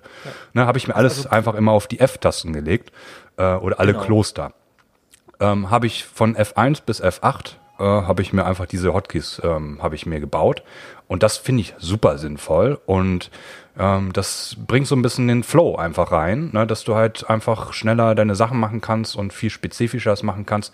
Hindert dich dann aber auch manchmal ne, auf noch höherem Level, weil dann merkst du, wenn du halbe Map gegen halbe Map spielst und du jetzt alle deine Kasernen dahin rallyst, aber eigentlich auf der linken Seite von der Map drei Kasernen gebaut hast, um dort links ein paar ähm, äh, Men in Arms jetzt hochzuschicken, die da die Wirtschaft stören, stören sollen, dann laufen die jetzt auf einmal von links nach rechts mit über die Map und sowas. Ne? Also das gibt halt so diese Feinheiten so auf höheren Level, aber prinzipiell finde ich, ähm, finde ich es mega geil, dass es in AOE 2 diese Möglichkeiten gibt und das wünsche ich mir natürlich genauso wie du, Maurice, auch in AOE 4. Ähm, ich gehe davon aus, dass das noch alles kommen wird. So, das ist mein, meine Einschätzung, dass sie es einfach nicht geschafft haben, da alle einzelnen Hotkeys zu programmieren und dass es gerade nicht auf der Prio-Liste steht. Ähm, aktuell gibt's aber auf jeden Fall auch schon ein paar sinnvolle Hotkeys, wie zum Beispiel alle Army-Gebäude. Ähm, das ist jetzt meiner Meinung nach aber, also ich benutze das und dann tappe ich halt durch, ne? Ist aber sehr, sehr fummelig. Also ist nicht Ja. so gut wie in, wie, äh, wie in StarCraft 2 oder Warcraft 3, wo du dann wirklich alle Army-Gebäude auf einen Hotkey machst. Ähm, da hast du halt nicht so viele wie jetzt in AOE 4, weil das Problem ist eben, du hast dann zum Beispiel auch deine, deine, ähm, wie heißen die Gebäude, die du brauchst, um ins nächste Age zu gehen, deine Landmarks, Landmarks, ne? Äh, die sind dann auch mit da drin auf einmal, wenn äh, da auch Units drin gebaut werden können. Und bei den Chinesen habe ich zum Beispiel einen Landmark, das ist im Endeffekt ein, äh, der baut auch Belagerungsmaschinen, ist dann aber nicht gruppiert mit meinen anderen ähm, Seed-Workshops und das ist dann super fummelig. Da muss ich eh wieder alles einzeln anklicken. So. Also das ist noch nicht so gut gelöst. Ähm, prinzipiell finde ich aber die Hotkeys, die gehen auf jeden Fall schon klar. Würde ich jetzt nicht so lange drauf rumreiten. Aber das andere, was Marco gesagt hat, das ist wirklich noch ein Problem. Ähm, es ist manchmal alles noch ein bisschen klobig. Als jemand, der von StarCraft 2 kommt, muss ich halt sagen, das ist so, also mehr Premium geht's nicht, we- wenn du darauf äh, achtest, wie steuere ich mein Spiel und wie gut reagiert das auf mein Input. Da hast du wirklich zu 100 Prozent immer eins zu eins das, was du machen willst und drückst, das machst du auch. Aber in AOE 4 hast du überall noch ein paar Stellen, wo du so denkst, so, hä, wie ist das denn jetzt passiert? Ne?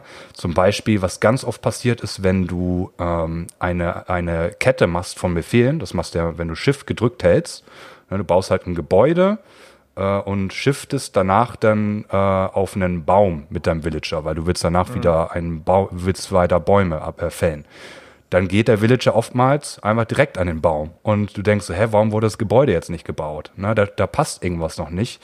Irgendwie wird da nicht schnell genug abgefragt bei Tastendruck, was jetzt genau passiert. Und deswegen habe ich mir mittlerweile angewöhnt, dass ich, wenn ich was Schiff klicke, einen kurzen Moment warte, bevor ich den nächsten Befehl mhm. queue, damit sowas nicht passiert.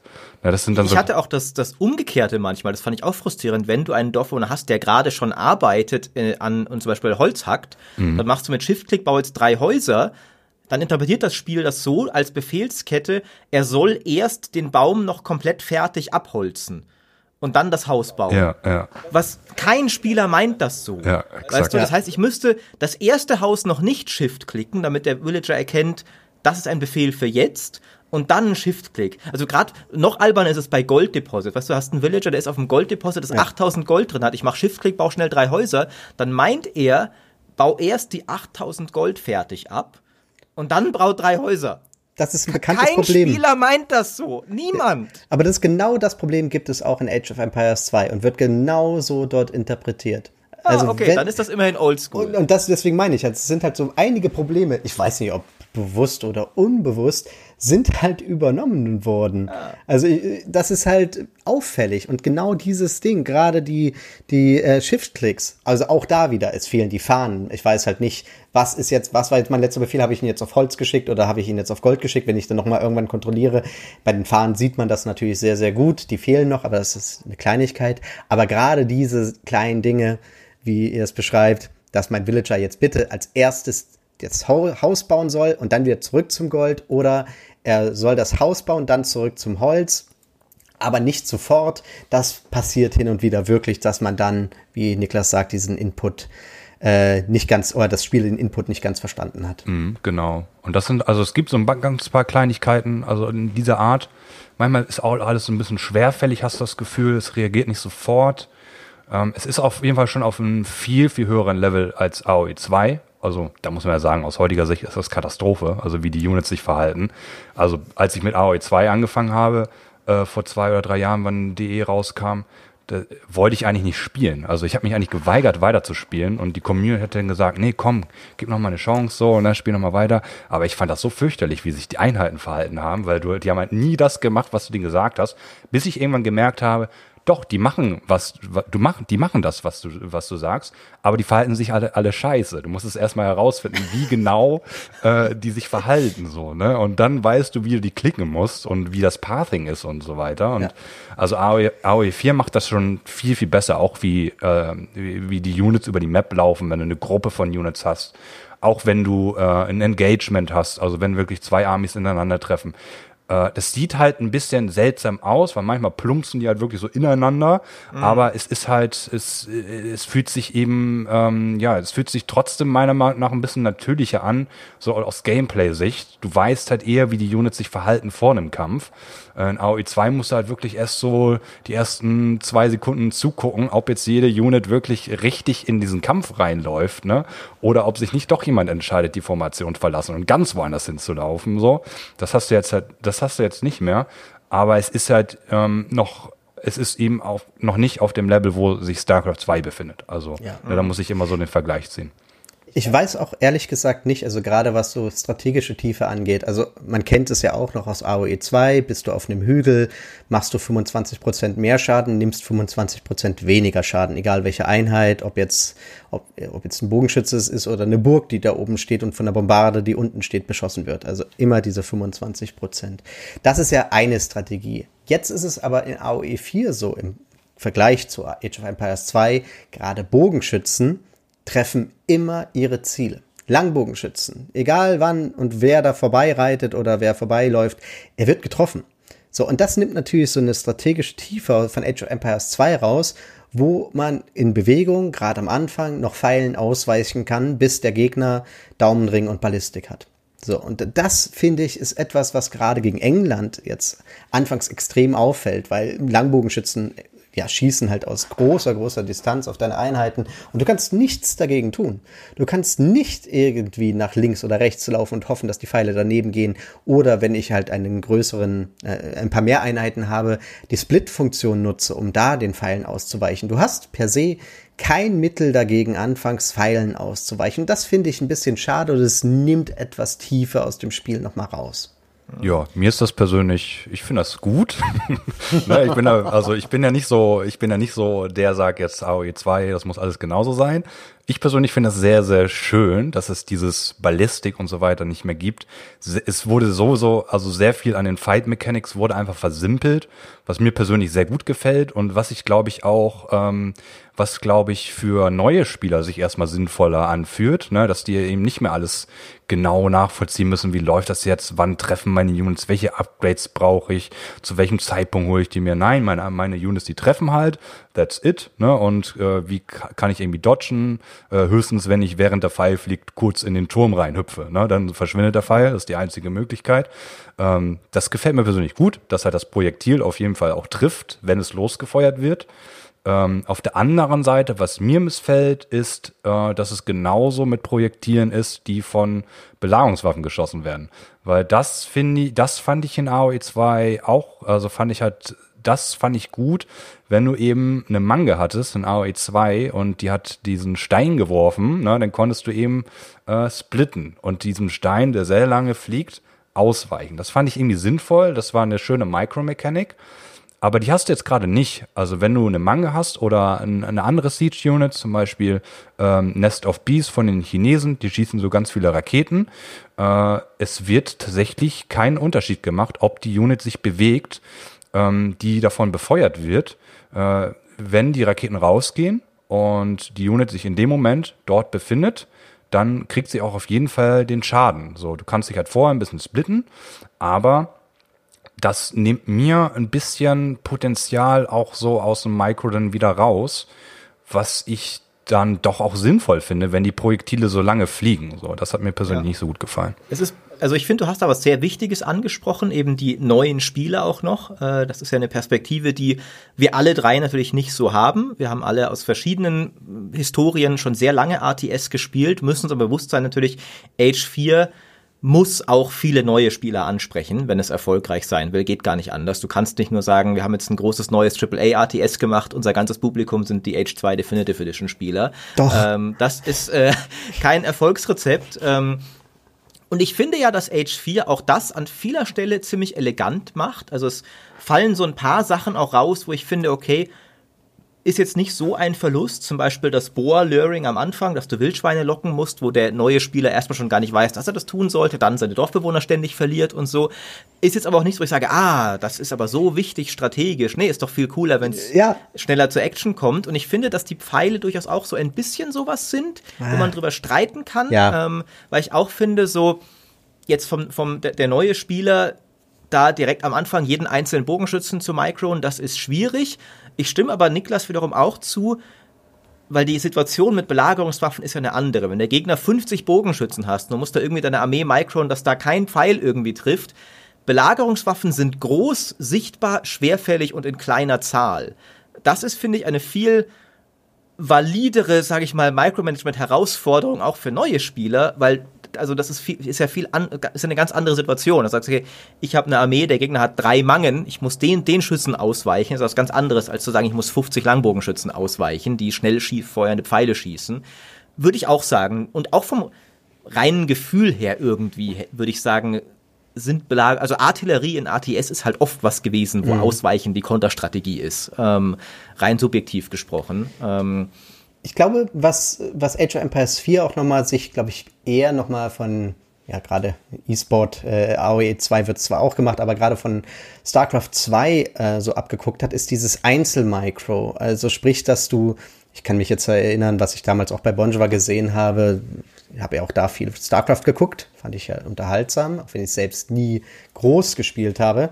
Ähm, wenn ein Baneling, ich weiß nicht, ob das in Deutsch genauso heißt, von den Zerg, ähm, diese rollende grüne Einheit, die ähm, ja, explodiert und dann Massenschaden macht.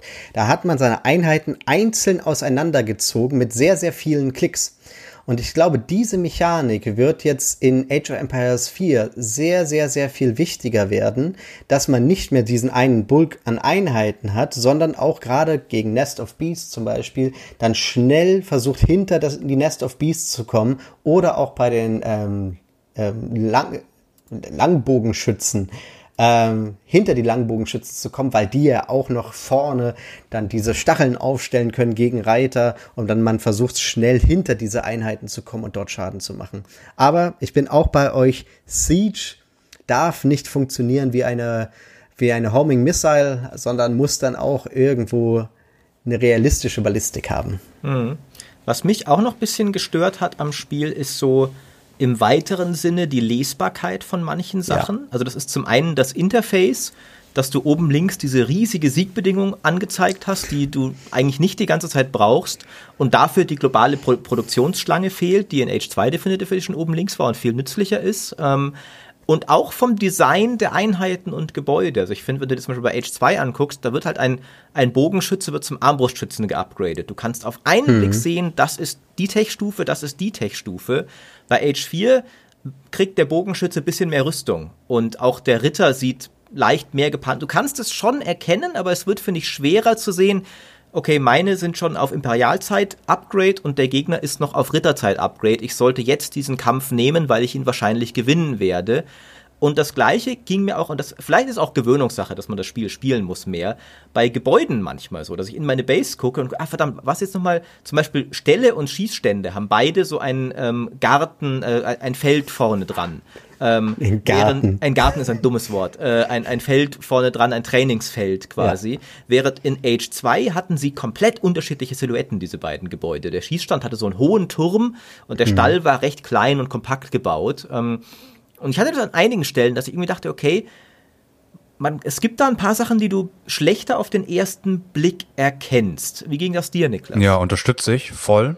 Also ähm, in AOE 2 ist es wirklich so, du spielst es ein bisschen und du weißt sofort, welche Unit da steht, wie die geupgradet mhm. ist. Ähm, das Einzige, was du machen musst, ist halt die Unit anzuklicken, um zu checken, hat die jetzt schon ein Attack-Upgrade oder ein Armor-Upgrade, ne? Da steht dann eins oder zwei. Das so. Ne? Das ist das. Das fand ich auch schade, dass das Age 4 nicht hat, weil Age of Mythology ja. hat die optisch angezeigt. Da haben die, da haben sich die Schilde verändert mit dem Armor-Upgrade zum Beispiel. Mhm. Ähm, ich glaube, ja, ich weiß gar nicht, ob, also ich kann es halt noch nicht sagen, ob es das in AO4 gibt, ob da vielleicht ein kleines Detail hab ist. Ich, Habe ich geschaut. Äh, ja, okay. Ich, ich gucke immer gern auf solche, ich mag das auch aus Schlacht um Mittelerde, wenn Upgrades sich optisch auswirken. Ich finde das geil. Mhm. Und bei Age 4 war es auch zum Beispiel so, du hast ja sogar so Upgrades, wo du denkst, die muss man doch sehen dass du ja. deiner Burg eine Kanone gibst. Ja. Das siehst du nicht. Ja. Aber dafür habt ihr gesehen, wie geil das aussieht, wenn man bei der Burg das äh, Öl, das brennende ja. Öl davor, ja. das kommt das also richtig cool. aus den Luken raus. Also, das ist cool gemacht. Ne, da gibt es ein paar Details, da merkt, da denkst du, ja, das ist mega geil, aber auf der anderen Seite gebe ich dir völlig recht. Also ganz viel habe ich sehr große Schwierigkeiten, das zu erkennen, was das überhaupt sein soll. Ne? Also auch wenn ich äh, eine gegnerische Basis mit meinem Speer, mit meinem Scout dahin reite und ich, ich gehe zu dem Timing dahin, wo er jetzt sich entscheiden müsste, welche Army-Unit baue ich als erstes. Baue ich jetzt mhm. Reiter mhm. oder ne, Bogenschützen oder baue ich äh, Fußsoldaten? Und dann, hab, dann denke ich immer so, was ist das da? Was ist, ist das eine Schießanlage? Schießanlage ist mittlerweile ganz gut zu erkennen, weil du guckst nur, ist da eben dieses, ähm, ist da dieses, dieses, dieses runde Target, wo man äh, Schiebungsschüsse drauf macht, genau, eine Zielscheibe. Ja. Ne? So, das, ja. das habe ich mir so gemerkt, aber der Rest ist echt schwer zu erkennen. Und meistens endet das dann, dass ich das Gebäude einmal kurz anklicken muss und dann lesen ja. muss. Ah, okay, ist ein ja. Stall. Okay, bin wieder weg so, ne? Und das, äh, das, das viel Wichtigere ist dann, also was, was ich mittlerweile erkenne, äh, ist, ist das ein Bogenschützen oder ist das ein Armbrustschütze? So, das erkennt man, glaube ich, schon ganz mhm. gut, so wenn man ein bisschen spielt.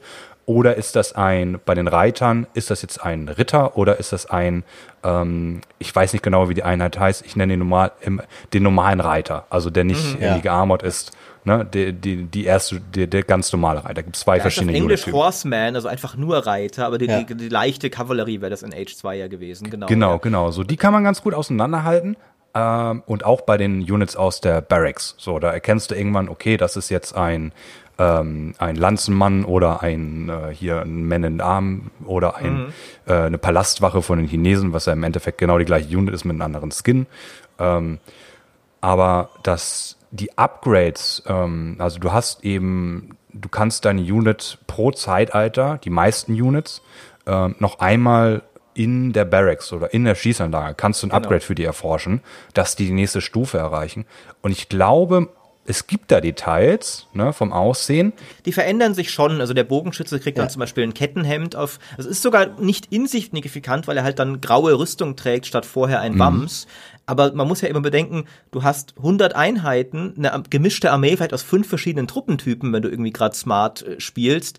Und du hast zehn Sachen, um die du dich kümmern musst, weil deine ja. drei Bases, deine Economy und, und da dann da muss es halt sehr auffällig sein. Und in ja, Age 2, ja. finde ich, war es das. Weil die Einheiten auch wirklich, die hießen dann auch anders. Die waren ja nicht nur Bogenschütze, schwerer Bogenschütze, Elitebogen. Es war ja wirklich Bogenschütze, Armbrustschütze, Aberlestier. Also es waren wirklich unterschiedliche Einheiten. Und Age 4 hat immer nur so Ritter Level 1, Ritter Level 2 statt Ritter, Chevalier, Paladin und so. Und genau, genau. Also das ist wirklich sehr schwer zu erkennen.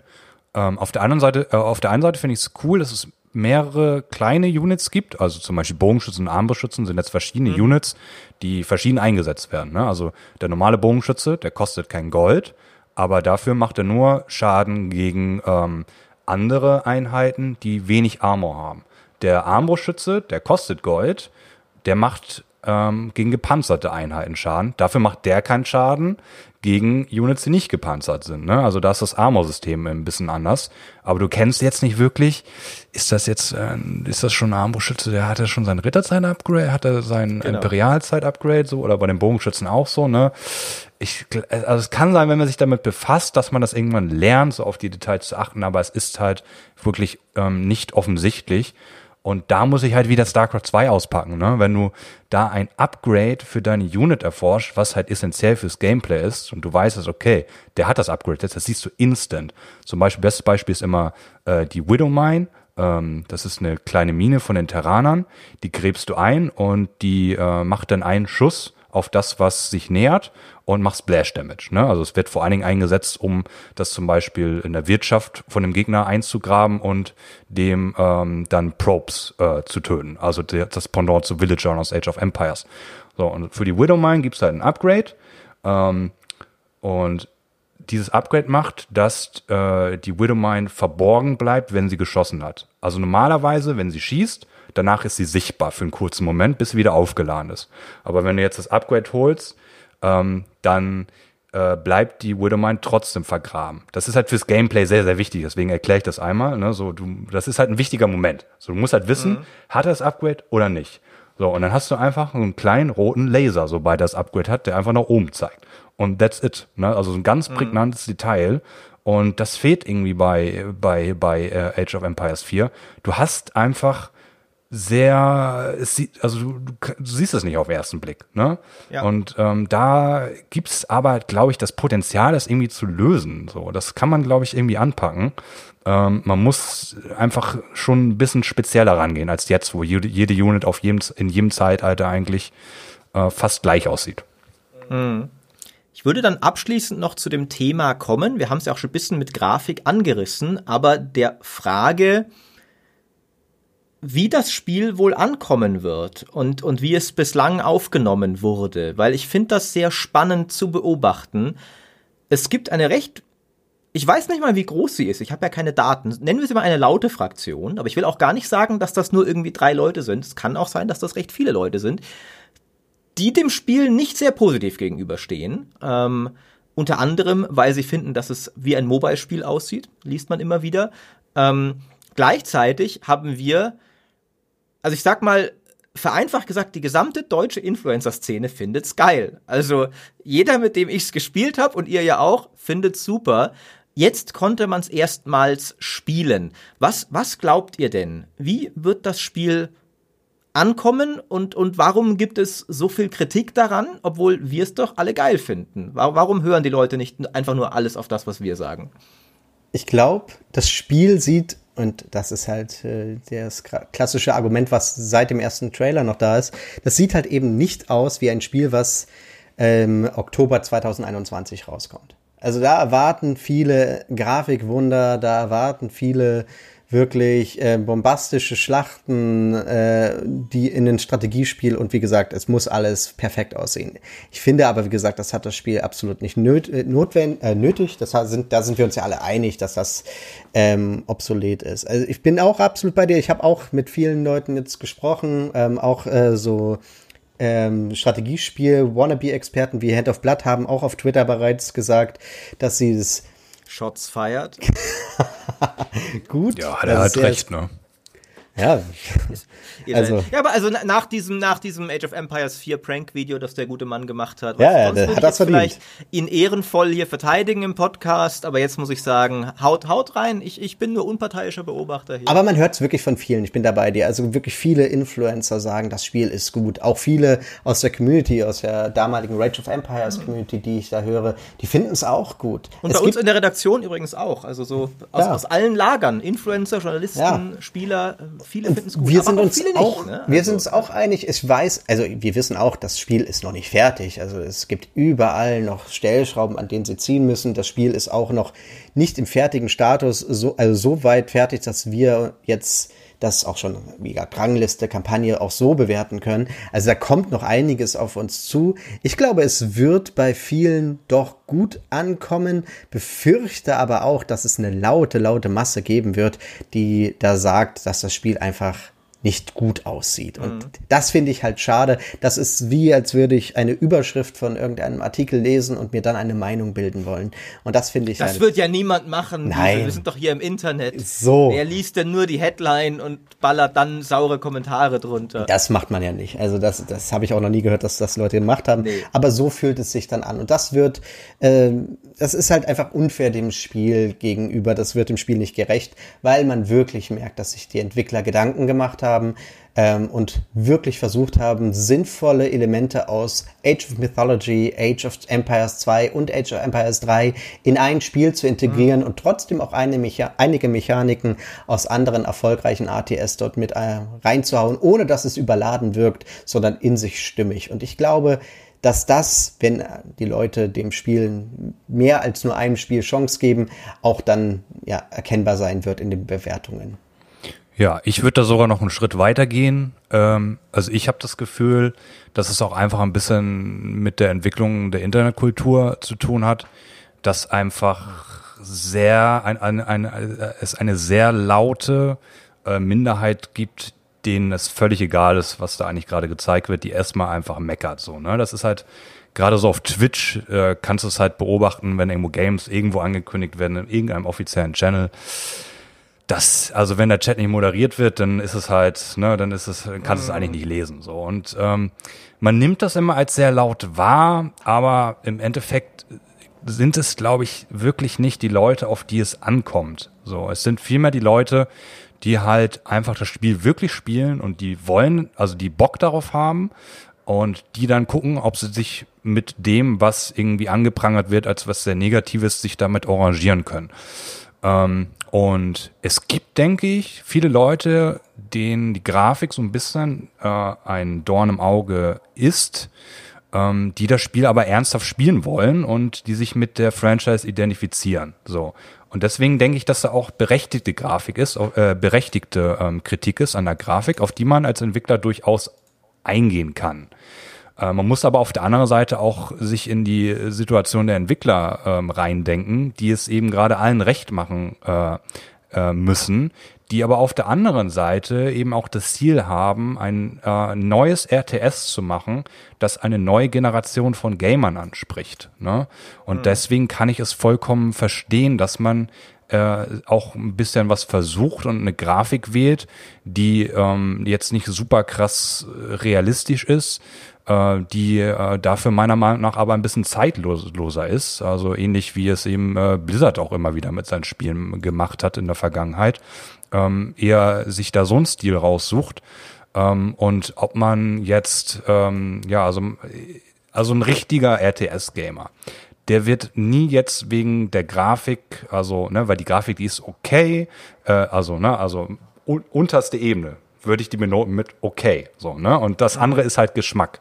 So, und ein richtiger RTS-Gamer, der wirklich ein neues RTS spielen möchte, der wird sich das Spiel angucken und überlegen, ähm, ist es, äh, macht es Spaß. So. Äh, also vielleicht gibt's auch ein paar, die sagen sich dann, nö, das sieht kacke aus, das spiele ich gar nicht. Whatever. So. Aber was ich, wo, worauf ich hinaus will, ähm, es soll halt auch einfach eine neue Generation von Spielern ansprechen. Und da kann ich dann vollständig, ähm, kann ich einfach nachvollziehen, dass man halt in so eine Richtung geht.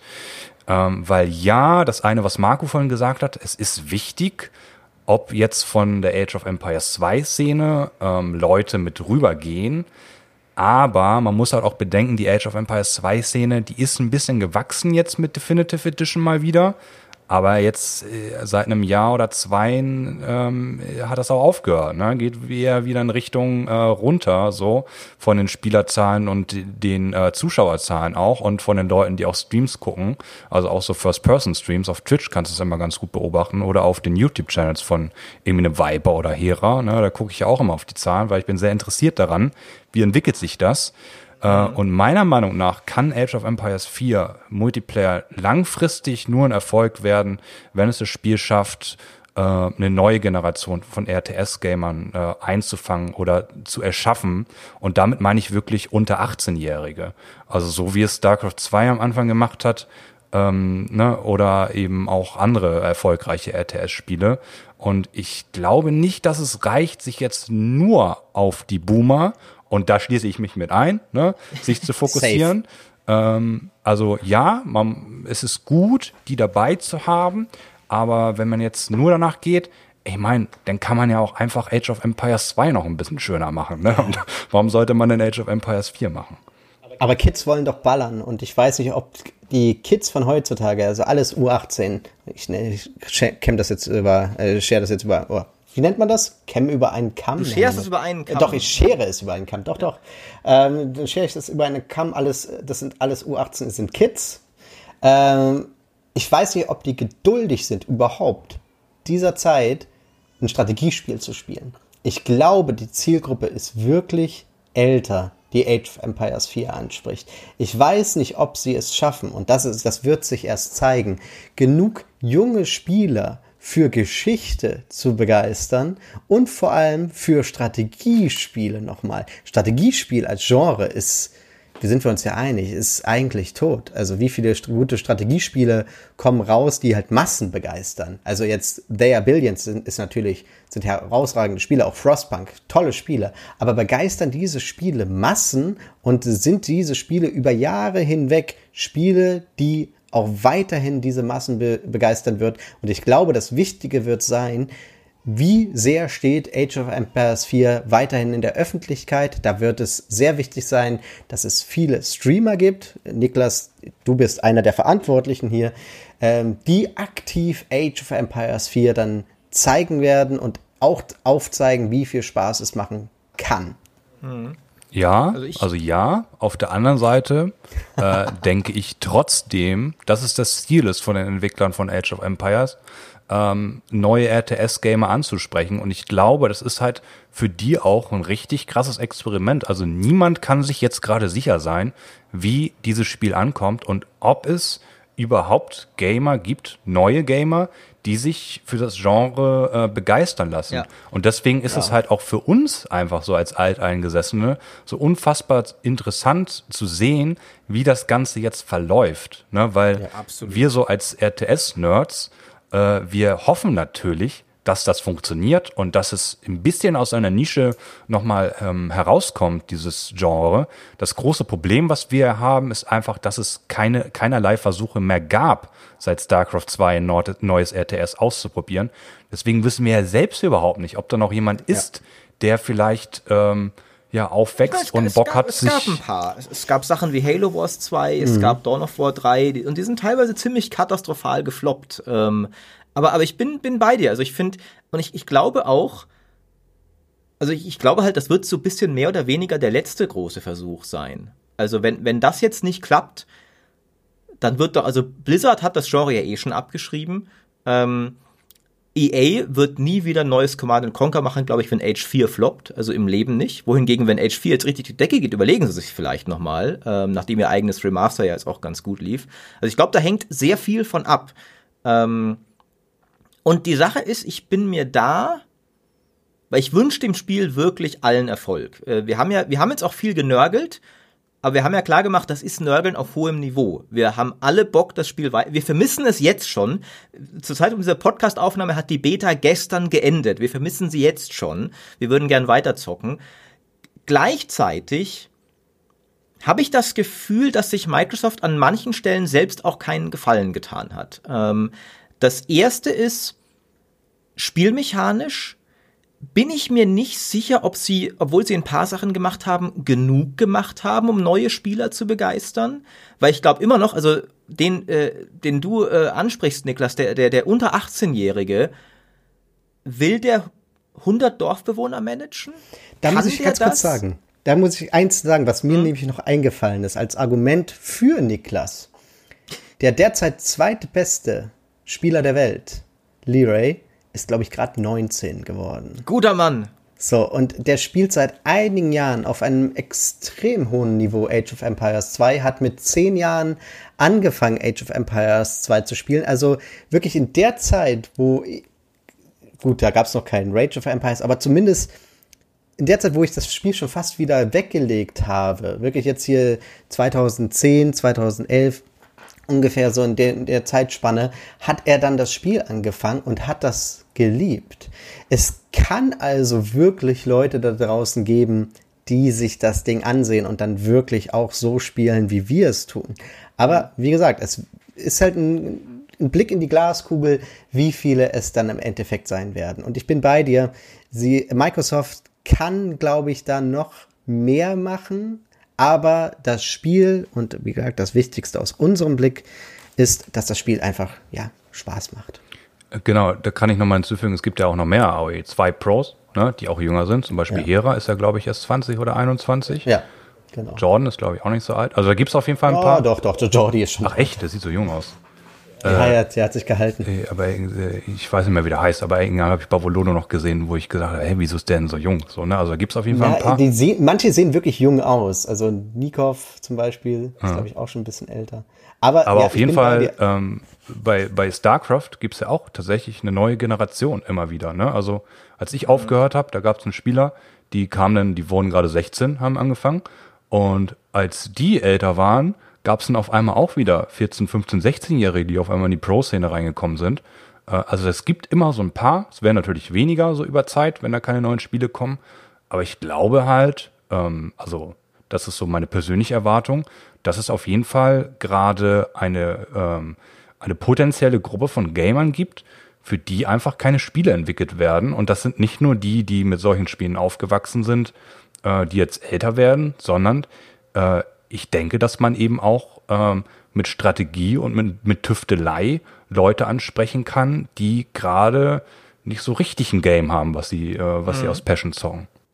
Oder auch einfach, also ich meine, ich, ich glaube, das ist ja etwas, was zeitlos ist. Äh, den, den Zehnjährigen oder sowas, der früher immer mit Holzschwertern Ritter gespielt hat, der halt einfach Ritter geil findet und so. Also so bin ich ja zu Age gekommen damals, als, ich weiß nicht, ich glaube, glaub, war noch nicht mal zehn, ne? Aber halt, du fängst ja irgendwo an. Natürlich, bin, der wird dann nicht mit zehn schon E-Sportler, aber der findet halt Mittelalter-Schlachten geil, der, der findet Filme wie Herr der Ringe geil oder sowas. Und wie du sagst, was spielt der aktuell? Total War und sonst eigentlich nichts. Ähm, das kann ich mir gut vorstellen. Ähm, hm, und da kommt ja auch die, die Kampagne rein, ne? Weil genau, ich wollte es ja gerade sagen. Ja. Ah, okay, sorry. Da, da, die können wir halt noch gar nicht beurteilen gerade. Ähm, wenn die halt cool wird und so richtig die muss halt, finde ich, auch so epische, so Helms Klamm-Momente und sowas bieten. Da muss das Spiel halt ein bisschen ein Feuerwerk abbrennen und sagen, guckt mal, Mittelalterschlachten, episch geil und sowas. Weil so bleiben ja auch Leute hängen. Also natürlich von, von 100 Kampagnenspielern wird einer dann mal E-Sportler oder sowas höchstens, aber das ist ja in der Masse so, also StarCraft war ja durchaus auch ein wenig so, ne? Das ist ja nicht nur groß geworden von Anfang an, weil die Leute es als E-Sport gesehen haben, sondern auch weil einfach es eine richtig geile Kampagne und eine geile Story hat, die die Leute bis heute gut finden und ja, komischer Giesel, ey. Und, äh, und alle Blizzard-Spiele, ne? also Blizzard hat das ja immer erkannt, auch Warcraft 3 zum Beispiel. Klar, heute spielen alle Tower Defense, aber die Story von Arthas ist immer noch eine der ikonischen im Gaming. Ähm, und, und das ist, glaube ich, was, was Age of Empires 4 halt liefern muss, wo wir noch nicht beurteilen können. Und das bringt mich zu dem zweiten großen Nicht-Gefallen, den sich Microsoft, finde ich, getan hat. Wir wissen noch nicht. jetzt einen Monat vor Release sie, konnte man zum ersten Mal mal Gameplay am Stück sehen. Und wir saßen ja alle letzten Monat schon in der Closed Beta, haben das gespielt, fanden es geil, haben auf Reddit gesehen, wie sich alle über irgendwelche 20 Sekunden Trailer aufregen, dass die Grafik scheiße und dachten uns, Microsoft, lasst uns doch den Leuten sagen, dass es ein geiles Spiel ist. Ja. Warum habt ihr so Angst, das Spiel den Leuten zu zeigen? Also vielleicht auch wegen der Kommentare. Ja. Ähm, aber ich finde halt die, die Marketingstrategie von dem Ding jetzt in den letzten Monaten, die war richtig daneben. Also viel eher, finde ich, man hätte viel eher eine längere Beta machen sollen, ja. wo die Leute dann auch Sachen sagen, wie Leute, wir brauchen Maus-Hotkeys und die Entwickler sagen, ja klar, wir haben ja noch acht Monate zum Release, jetzt ist noch Beta, wir machen euch das noch rein, weil jetzt können sie auch nicht mehr viel ändern. Also was Nein. jetzt noch an Feedback kommt, das wird nach Release umgesetzt werden. Ähm, und da, das ist so eine Sache und auch, auch eben die Grafik, weil natürlich reden die Leute über die Grafik, wenn die Grafik ist alles, was sie haben. Ja. Sie, sie haben ja nichts anderes. Worüber sollen sie reden, wenn es kein Gameplay gibt? Ich persönlich bin der Meinung, ich, ich finde die Grafik auch gar nicht so schlimm. Also ich bin ja, ja. weniger E-Sport-Multiplayer-Mensch als ihr, wo die Grafik, wie wir schon gesprochen hatten, auch weniger wichtig ist. Aber auch ich bin der Meinung, es gibt Sachen, klar, also Reiterheere waren in Schlacht um Mittelerde damals schon krasser, wie die aufeinander geprallt sind. Die Sache ist wiederum, als jemand, der Schlacht um Mittelerde jahrelang gemoddet hat, weiß ich auch, was für ein Albtraum es balancemäßig ist, wenn Reiter Infanterie umwerfen es klingt so simpel und blöd, aber das musst du ja balancen, dass du nicht ständig mit Reitern nur vorne und zurück reitest und Infanterie ständig am Boden hältst. Balancingmäßiger Albtraum. Wie viel Impact gibt, wie, also, also ich habe da, ich habe Monate meines Lebens damit verbracht, zu tunen in der Edine-Mod, wie viel Schaden ein Reiter macht, wenn er auf einen Infanteristen trifft, wie viel der Infanterist ihm zurückgibt, Flanken an, also das ist, und das ändert auch die Age-Mechanik natürlich sehr, weil das ja. ist ja kein Ding in Age, dass Einheiten zu Boden geworfen werden können. Natürlich macht's das aber spektakulär, auch wenn eine Belagerungswaffe reinschießt, ne, und alle Einheiten umfallen dadurch. Das gibt mehr Spektakel. Da finde ich, ist die Grafik von Age 4 vielleicht auch aus nachvollziehbaren Gründen nicht so imposant, wie sie sein sollte. Aber ich finde auch, also wenn ich lese, so, das sieht aus wie ein Mobile-Spiel. Come on, tut's nicht. Das ist Quatsch, das wird hey. genauso. Ähm, also, Abgesehen also, davon, dass Mobile-Spiele heutzutage so. gut aussehen, der Giesel wollte es gerade schon sagen, ne? aber äh, also ich finde, also wenn ich halt auch da Basen baue in Age 4 und dann habe ich da meine Burgen, meine Mauern, Truppen auf den Mauern, wogende Felder und so. Ich finde nicht, dass es scheiße aussieht. Es könnte besser aussehen. Ich würde mir auch, also bisschen düsterer könnte es auch sein. Also mir ist das nicht so mega wichtig, aber bisschen weniger Pastellfarben, bisschen mehr Blut, mhm. hätte ich mhm. jetzt nicht Nein gesagt, für so bisschen mehr, sage ich mal, Mittelaltergefühl noch ein wenig, aber es ist nicht hässlich. Aber in, trotzdem ist natürlich, die Leute reden nur darüber, weil sie nichts anderes hatten, weil es kein Gameplay gab. Wie doof. In Age of Empires scheint immer die Sonne, ne? Ja, so. das hat äh, Bruce Shelley gesagt, der Erfinder hat es mir persönlich gesagt und damit stimmt es, äh, objektive Wahrheit. Also Age, Age war ja nie düster. Auch nochmal ja. ein Punkt, ne? Es ist ja auch wichtig, war ja nie finsteres Mittelalter. Trotzdem finde ich eben, also die Grafik, man könnte sie verbessern, aber ich finde, es wird ja. auch, und sie haben ja auch Sachen verbessert. Pfeile zum Beispiel sind jetzt viel besser mhm. als in den ersten Trailern. In der Beta sind sie mir jetzt schon gar nicht mehr negativ aufgefallen.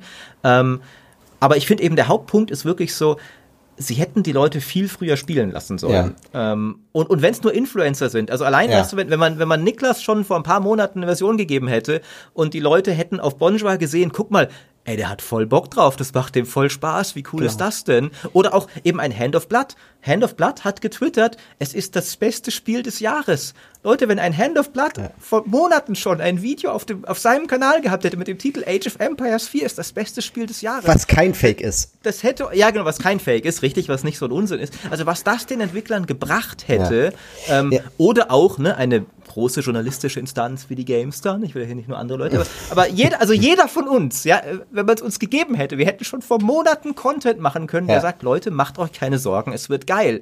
Stattdessen haben wir jetzt einen Monat vor Release und ja, monatelang hat sich diese Grafikdebatte hochkochen können. Ja, und was, was dazu auch noch ein richtiger Fail jetzt war, es wurde jetzt ja einfach so random dieser Stresstest angekündigt, ne? also die Beta, ja. die wir jetzt gespielt haben, die über dieses Wochenende. Keiner mhm. wusste vorweg davon was. Ja, ja und genau. es, niemand konnte sich vorbereiten. Und es war exakt das Wochenende, wo das größte Age of Empires ja. 2 Turnier läuft und Stimmt. alle offline in Heidelberg sind. Also alle großen Age of Empires 2 Influencer und Profis und Spieler sind in Heidelberg, spielen dieses Turnier Und keiner von diesen Leuten hat in irgendeiner Art und Weise Zeit oder die Möglichkeit dazu, Ja. das Spiel Ja. zu streamen oder Content auf YouTube dafür zu machen. Also das habe Ja. ich überhaupt nicht gerafft. Ich habe so gedacht, so, hä, was soll das denn? Äh, das macht ja. Ja. überhaupt keinen Sinn, das so zu planen. Für mich war es halt sehr gut, weil dann streamen halt nicht so viele, ne? Dann habe ich mehr Ja, ja, Zuschauer, aber ich dachte so, hä, was, was habt ihr euch denn da Für mich ja auch. Ich, ich bin, ich bin gerade der King of Age of Empires 4 Content auf YouTube, weil niemand was hat. Ja, Ja, ja. aber, aber, also, Marco hat es vorher auch schon im Vorgespräch, hat das kurz angemerkt, so, wenn du jetzt auf Age of, auf, auf YouTube, ich habe ich hab auch selber, weißt du, ich dachte, weil ich, ich bin halt neugierig, was die Welt sagt zu dem Spiel. Ich habe auf YouTube geguckt und so, es sagt ja niemand irgendwas. Es ist war Age of da. Empires 4 zum ersten Mal spielbar und alles, was du findest, sind irgendwie, also so irgendwelche YouTuber mit 10.000 Views dann Ja. oder sowas. Der einzige, der ein bisschen was gemacht hat von den größeren, ist Spirit of the Law. Ähm, Ja, genau. Und selbst der hatte keine Zeit, seine Trademark super tiefen Analysen zu machen, weil er auch nicht vorher wusste, dass das kommt. Also ich verstehe es marketingtechnisch auch nicht so ganz, muss ich ganz ehrlich sagen. Gerade bei Wululu. Ähm, ich hätte erwartet, dass dann wenigstens Profis gegeneinander spielen, also Viper oder eben, also selbst ein Nili oder ein T90 hätten sie nehmen können, weil natürlich jeder andere soll sich erstmal auch rein auf das Turnier in Age of Empires 2 konzentrieren und nicht dann auf einmal noch nebenbei ein ganz anderes Spiel spielen. Also das kann, konnte ich dann so ganz, ganz, ganz grob wenigstens nachvollziehen, aber du brauchst gerade bei diesem Showmatch, was sie dann auf Wululu übertragen haben, doch Namen. Und dann äh, waren das zwei Spieler, die keiner kannte, also auch ähm, Äh, Developer dann- haben die gezeigt. die ja, genau. Developer, also von daher so auch jetzt nicht unbedingt die Creme de la Creme. Und da hätte ich doch lieber wirklich dann von mir aus Maurice gegen Niklas gesehen als das. Und das hat mich schon so ein bisschen irritiert. Dann rein marketingtechnisch dann so lange alles unter Verschluss zu halten, dass ja niemand irgendwas Negatives über das Spiel sagen kann. Da spürt man schon so ein bisschen die Angst von Microsoft vorm Scheitern, weil es eben so ein Versuch, ein RTS-Spiel, was revolutionär sein soll, gerade mit dem großen Brand Age of Empires, ähm, dass, dass das scheitern kann. Da ist die Angst einfach viel zu groß davor, glaube ich, dass da was Negatives kommt. Jetzt wissen sie, dass, was du sagst, Maurice, dass die meisten ja irgendwie Bock drauf haben. Und ich glaube, jetzt beißen sie sich in den Hintern, dass sie das Bestimmt. vielleicht nicht gemacht haben, weil eben es gibt keine bessere Werbung als Influencer heutzutage. Und deswegen meinte ich ja auch vorher, es, die Zukunft von Age of Empires 4 wird stehen und fallen, wie viele Influencer es auch künftig äh, spielen werden, ob auf YouTube oder auf Twitch oder sonst wo, ist irrelevant. Hauptsache, es gibt genug Leute, die das aktiv zeigen, dass das Spiel Spaß macht. Und das wird wichtig sein. Ja.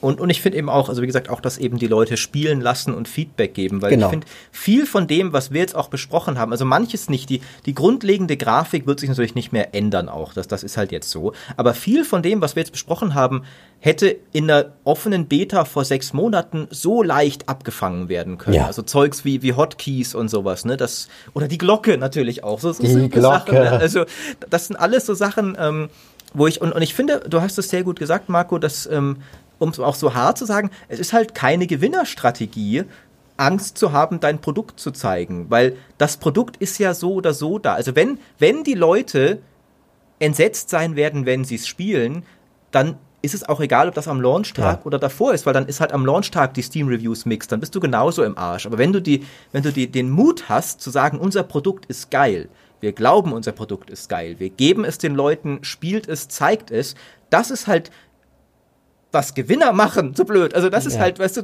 dann, dann, weil dann zeigst du, weil Spieler sind ja heutzutage auch sensibel. Die merken das ja auch.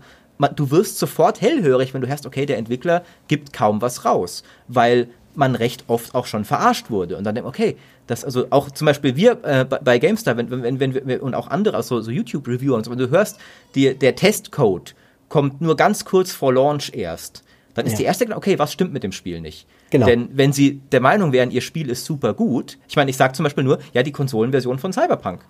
Nicht Ja. vorher zum Review rausgegeben, warum nicht? Und die Leute denken jetzt natürlich, ah, ist Age 4 auch so ein Fall?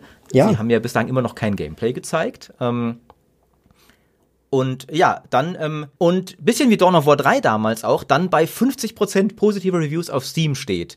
Und alle diese neuen RTS-Gamer, von denen wir gesprochen haben, sehen, oh, das ist ja ein Scheißspiel. Nee, das kaufe ich mir nicht. Ich glaube, diese Angst ist definitiv begründet. Also es ist ja jetzt schon so, eben durch diese nicht nachvollziehbare Marketingstrategie von Microsoft, dass es immer noch sehr viele Spieler gibt, die das Spiel noch nicht gespielt haben.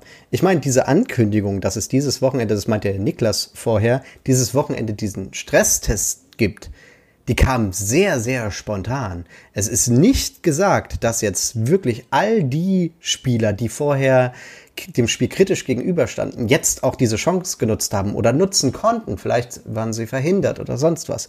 Also es kann passieren, dass auch einfach nur Leute, was ja auch heutzutage leider Kultur ist, auf die Steam-Seite beim Release gehen und einfach nur sagen, schlechte Grafik, ohne das Spiel mhm. auch nur heruntergeladen zu haben. Aber es ist definitiv auch wirklich äh, ja, die Gefahr da. Und ich glaube, es wird auch passieren. Die Frage ist nur, ob die Spieler, die das Spiel wirklich dann spielen oder gespielt haben, dem gegenüberstehen und auch den, die dagegenhalten können. Ich meine, No Man's Sky war ja zum Beispiel auch am Anfang, wurde es zerrissen, jetzt hat es ja doch positive Bewertungen bekommen.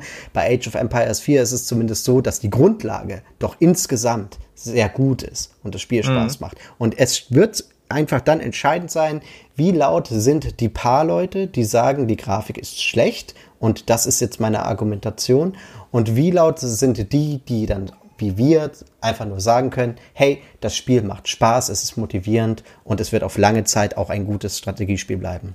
Ja, ich habe da gar nicht so viel Angst vor, dass das jetzt passiert, weil bei den meisten Spielen, wo dann Review gebombt wurde, die waren ja tatsächlich kacke. Also gerade ne, no, Man's, no Man's Sky war ja am Anfang komplette Katastrophe. Ja. Hat, war ja komplett was anderes drin, als dass es vorher verkauft wurde und ist dann über Zeit ist besser geworden. Oder äh, keine Ahnung, was waren dann so richtig schlechte Review-Bombs in den letzten Jahren? Warcraft 3 Warcraft Reforged. 3 Reforged. Ja gut, ne? das war auch ja. sehr gerechtfertigt. Ja. Ähm, sehr da da habe ich mich ja sogar in professioneller Kapazität quasi beteiligt am Review-Bombing. ähm.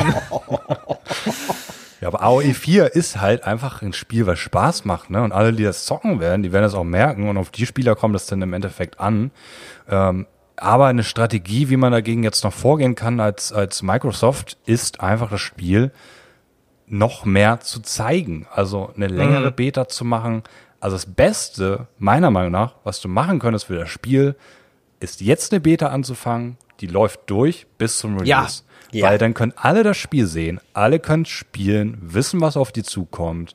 Und die Leute, die irgendwie auf einen komischen Hate-Film sind und einfach nur haten wollen, weil sie schlechte Laune haben und nicht klarkommen mit ihrem Leben so, die interessieren sich dann irgendwann nicht mehr für das Spiel. Die gehen dann irgendwo anders hin, so, und die sind dann, die sind eh egal, so. Es kommt halt auf die Spiele ja. an, die halt wirklich interessiert daran sind, dass sie ein geiles Spiel für sich haben, so das haben wir, das, wir haben das ja alle schon mal durchgesprochen bei der letzten Beta. Wir haben ja damals schon ja. gesagt, so Leute, öffnet die, lasst sie durchlaufen. Ich bin auch der Meinung, von mir aus verschiebt's vielleicht sogar noch bisschen das Spiel. Nehmt euch noch bisschen Zeit. Also jetzt ist halt zu spät, um eine, ich hätte eigentlich gesagt, macht halt eine Beta vor sechs Monaten. Das könnt ihr jetzt nicht mehr machen, aber nehmt euch noch bisschen Zeit, auch das User-Feedback einzuarbeiten, das kommt. Aber selbst wenn nicht, dann halt, ich glaube auch, also und das sagen wir auch alle nur so aus halb uneigennützigem Grund. Wir wollen es auch einfach alle weiter zocken, ne? Ähm, aber ich finde, äh, Nik Niklas Worte hier sind ein sehr schönes Schlusswort. Sie sind optimistisch. Sie geben Microsoft einen guten Tipp, was sie jetzt machen sollten. Ich meine, die eine Strategie, finde ich, die sie schon haben in, in, äh, gegen diese Leute, ist der Game Pass. Das ist, glaube ich, eine Sache, ja, die man vielleicht noch zum Abschluss noch sagen kann. Du wirst es ja zum Launch semi-kostenlos spielen können, also das Spiel. Es wird ja zum Launch im Game Pass sein. Sehr viele Leute werden es ausprobieren können. Vielleicht bringt das was. Ah, ähm, ich weiß nicht. Wir werden es sehen. Aber ich bin, ich, eins ich lass mich jetzt einfach mal, ja, Giesel, eins noch. Komm, willst du jetzt nochmal Pessimismus reingreifen? Nee, du wolltest nee, mit der optimistischen ich, ich Note von Niklas enden. Nein. Jetzt kommt wieder Zyniker Giesel, nein, komm. Nein, ich will, ich will ja sogar positiv gestimmt oh. bleiben und bin ja bei, komplett bei euch, dass sie jetzt einfach die Beta durchlaufen lassen.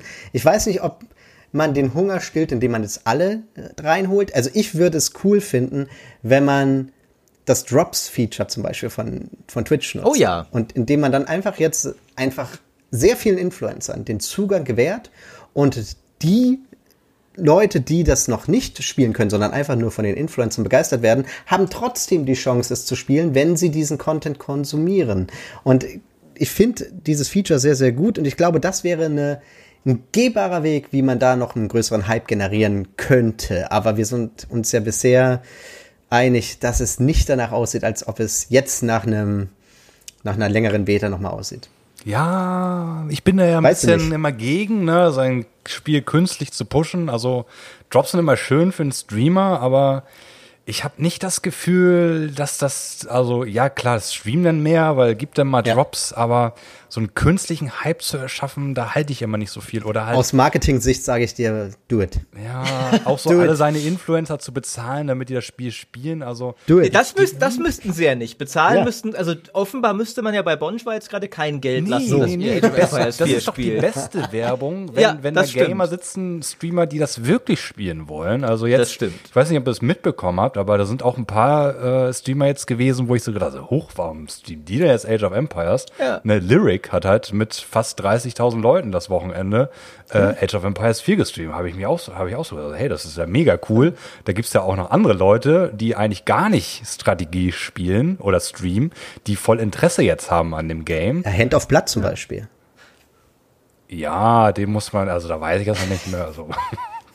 nee, nee, also ja, klar. Also wer, also Henno, Henno ist auf jeden Fall auch einer so in Deutschland so, äh, der kann dann nochmal richtig äh, eine Ja, Traction also- aufbringen. Also. Aber dieses, ich weiß nicht, ich bin nicht so ein Fan davon, immer so künstlich, also dann da Leute mit an Bord zu. Und das muss so organisch einfach wachsen, meiner Meinung nach. Also für, ich, ich, ich bin, ich stimme euch beiden so ein bisschen zu. Es ist marketingtechnisch schlau. Es ist natürlich, ich glaube, es ist vielleicht nicht der richtige Move, wenn dein Spiel schon so ein bisschen so einen Hate-Train am Start hat, ähm, weil dann die Leute eh schon sensibel sind. Ähm, aber wie gesagt, müsste man ja auch gar nicht. Also einfach nur Ja. das Ding jetzt laufen lassen und es würde so viel passieren. Ne? Also ein Henno wird bestimmt irgendwas dazu machen, Bonja wird's rauf und runter streamen, ein, ein, ein gewisser, recht großer deutscher redaktioneller YouTube-Gaming-Kanal würde vielleicht auch das ein oder andere längere Video dazu machen, weil ich sitze ja auch da und denke mir so, Leute, Ja. ich konnte halt ein einziges in die Kamera referiertes Video zu diesem Ding machen. Mehr habt ihr mir nicht gegeben, weil es so spontan war. Wenn das jetzt einfach durchlaufen würde, was denkt ihr denn, was ich machen würde? Der GameStar-Kanal, ich würde ihn rauf und runter zuballern mit Detailanalysen zu jedem Scheiß von Age of Empires 4. Und ich, und einfach nur, weil ich Bock drauf habe und weil ich auch weiß, unsere Zielgruppe interessiert ist, die wollen diesen Content. Und stattdessen, aber immerhin haben wir jetzt einen fast zweistündigen Podcast dazu gemacht. Das heißt, äh, wir haben unser Soll doch ein wenig erfüllt. Ist das äh, lang für einen GameStar-Podcast? Äh, wir, wir sind meistens so, dass wir bei eineinhalb Stunden allmählich sagen, lasst uns mal zum Schluss kommen. Aber Age of Empires 4 ist halt Age of Empires 4. Deswegen äh, ist das hier eine Deluxe-Folge und ich finde, das ist absolut legitim. Mit zwei Deluxe-Gästen. Es war mir sehr hat mich sehr gefreut, dass ihr am Start wart. Wollt ihr noch irgendwas zum Abschluss loswerden, bevor ich den Leuten noch sage, wo sie euch finden können, wenn die zwei Stunden einfach nicht gereicht haben? Ja, spielt Age of Empires 4, es lohnt sich. Grüße meine Mama, danke für die Einladung und gerne wieder. Ja, das finde ich auch wundervoll. Ähm, genau, ihr, ihr habt es ja schon gehört, ne? Der, der, der Niklas hat so, so einen Stream-Kanal auf Twitch. Ab und an streamt er da. Bonjwa nennt sich das Ganze. Schaut da auf jeden Fall da, äh, dabei, da vorbei, wenn ihr das noch nicht kanntet. Äh, Unter anderem findet ihr da haufenweise Gameplay zu Age of Empires 4 von den letzten Tagen noch, äh, dass ihr euch noch nachschauen könnt. Und äh, Marco, du bist ja aus dem Content Creation Game so ein wenig raus, hast aber auch einen Twitch-Kanal. Ja, aber ich bin, glaube ich, gefühlt im letzten halben Jahr öfter bei Bonjwa gewesen als auf meinem Twitch-Kanal. Also schaut da gerne vorbei und lasst dort auch ein Abo da, Glocke nicht vergessen. Aber genau, die Glocke, die gut ist und nicht die in Age of Empires Stimmt, 4. nicht, Äh, nicht die Dorfzinten-Glocke. aber diese Glocke werdet ihr auch nicht vergessen, wenn ihr das Spiel ein paar Mal geschaut habt. Aber dann sind wir uns ja einig in unserer Nachricht. Äh, Schaut bei Bonjour vorbei und ansonsten schaut auch mal bei GameStar Plus vorbei, denn dieser Podcast hat doppelt so viele Folgen für GameStar Plus User. Es gibt noch viel mehr Geschwätz, das ihr euch anhören könnt.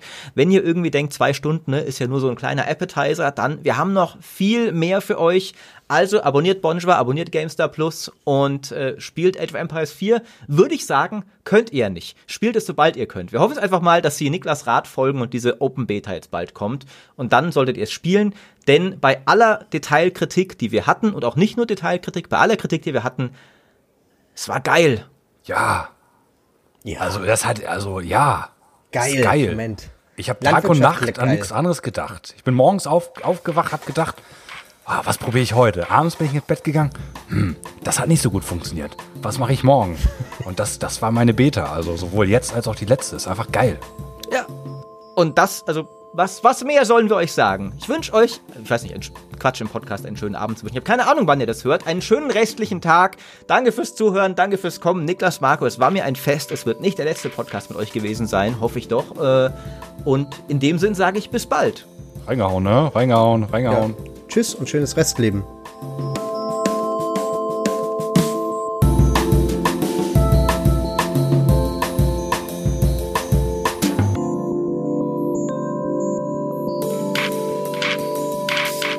Ey, geil war das.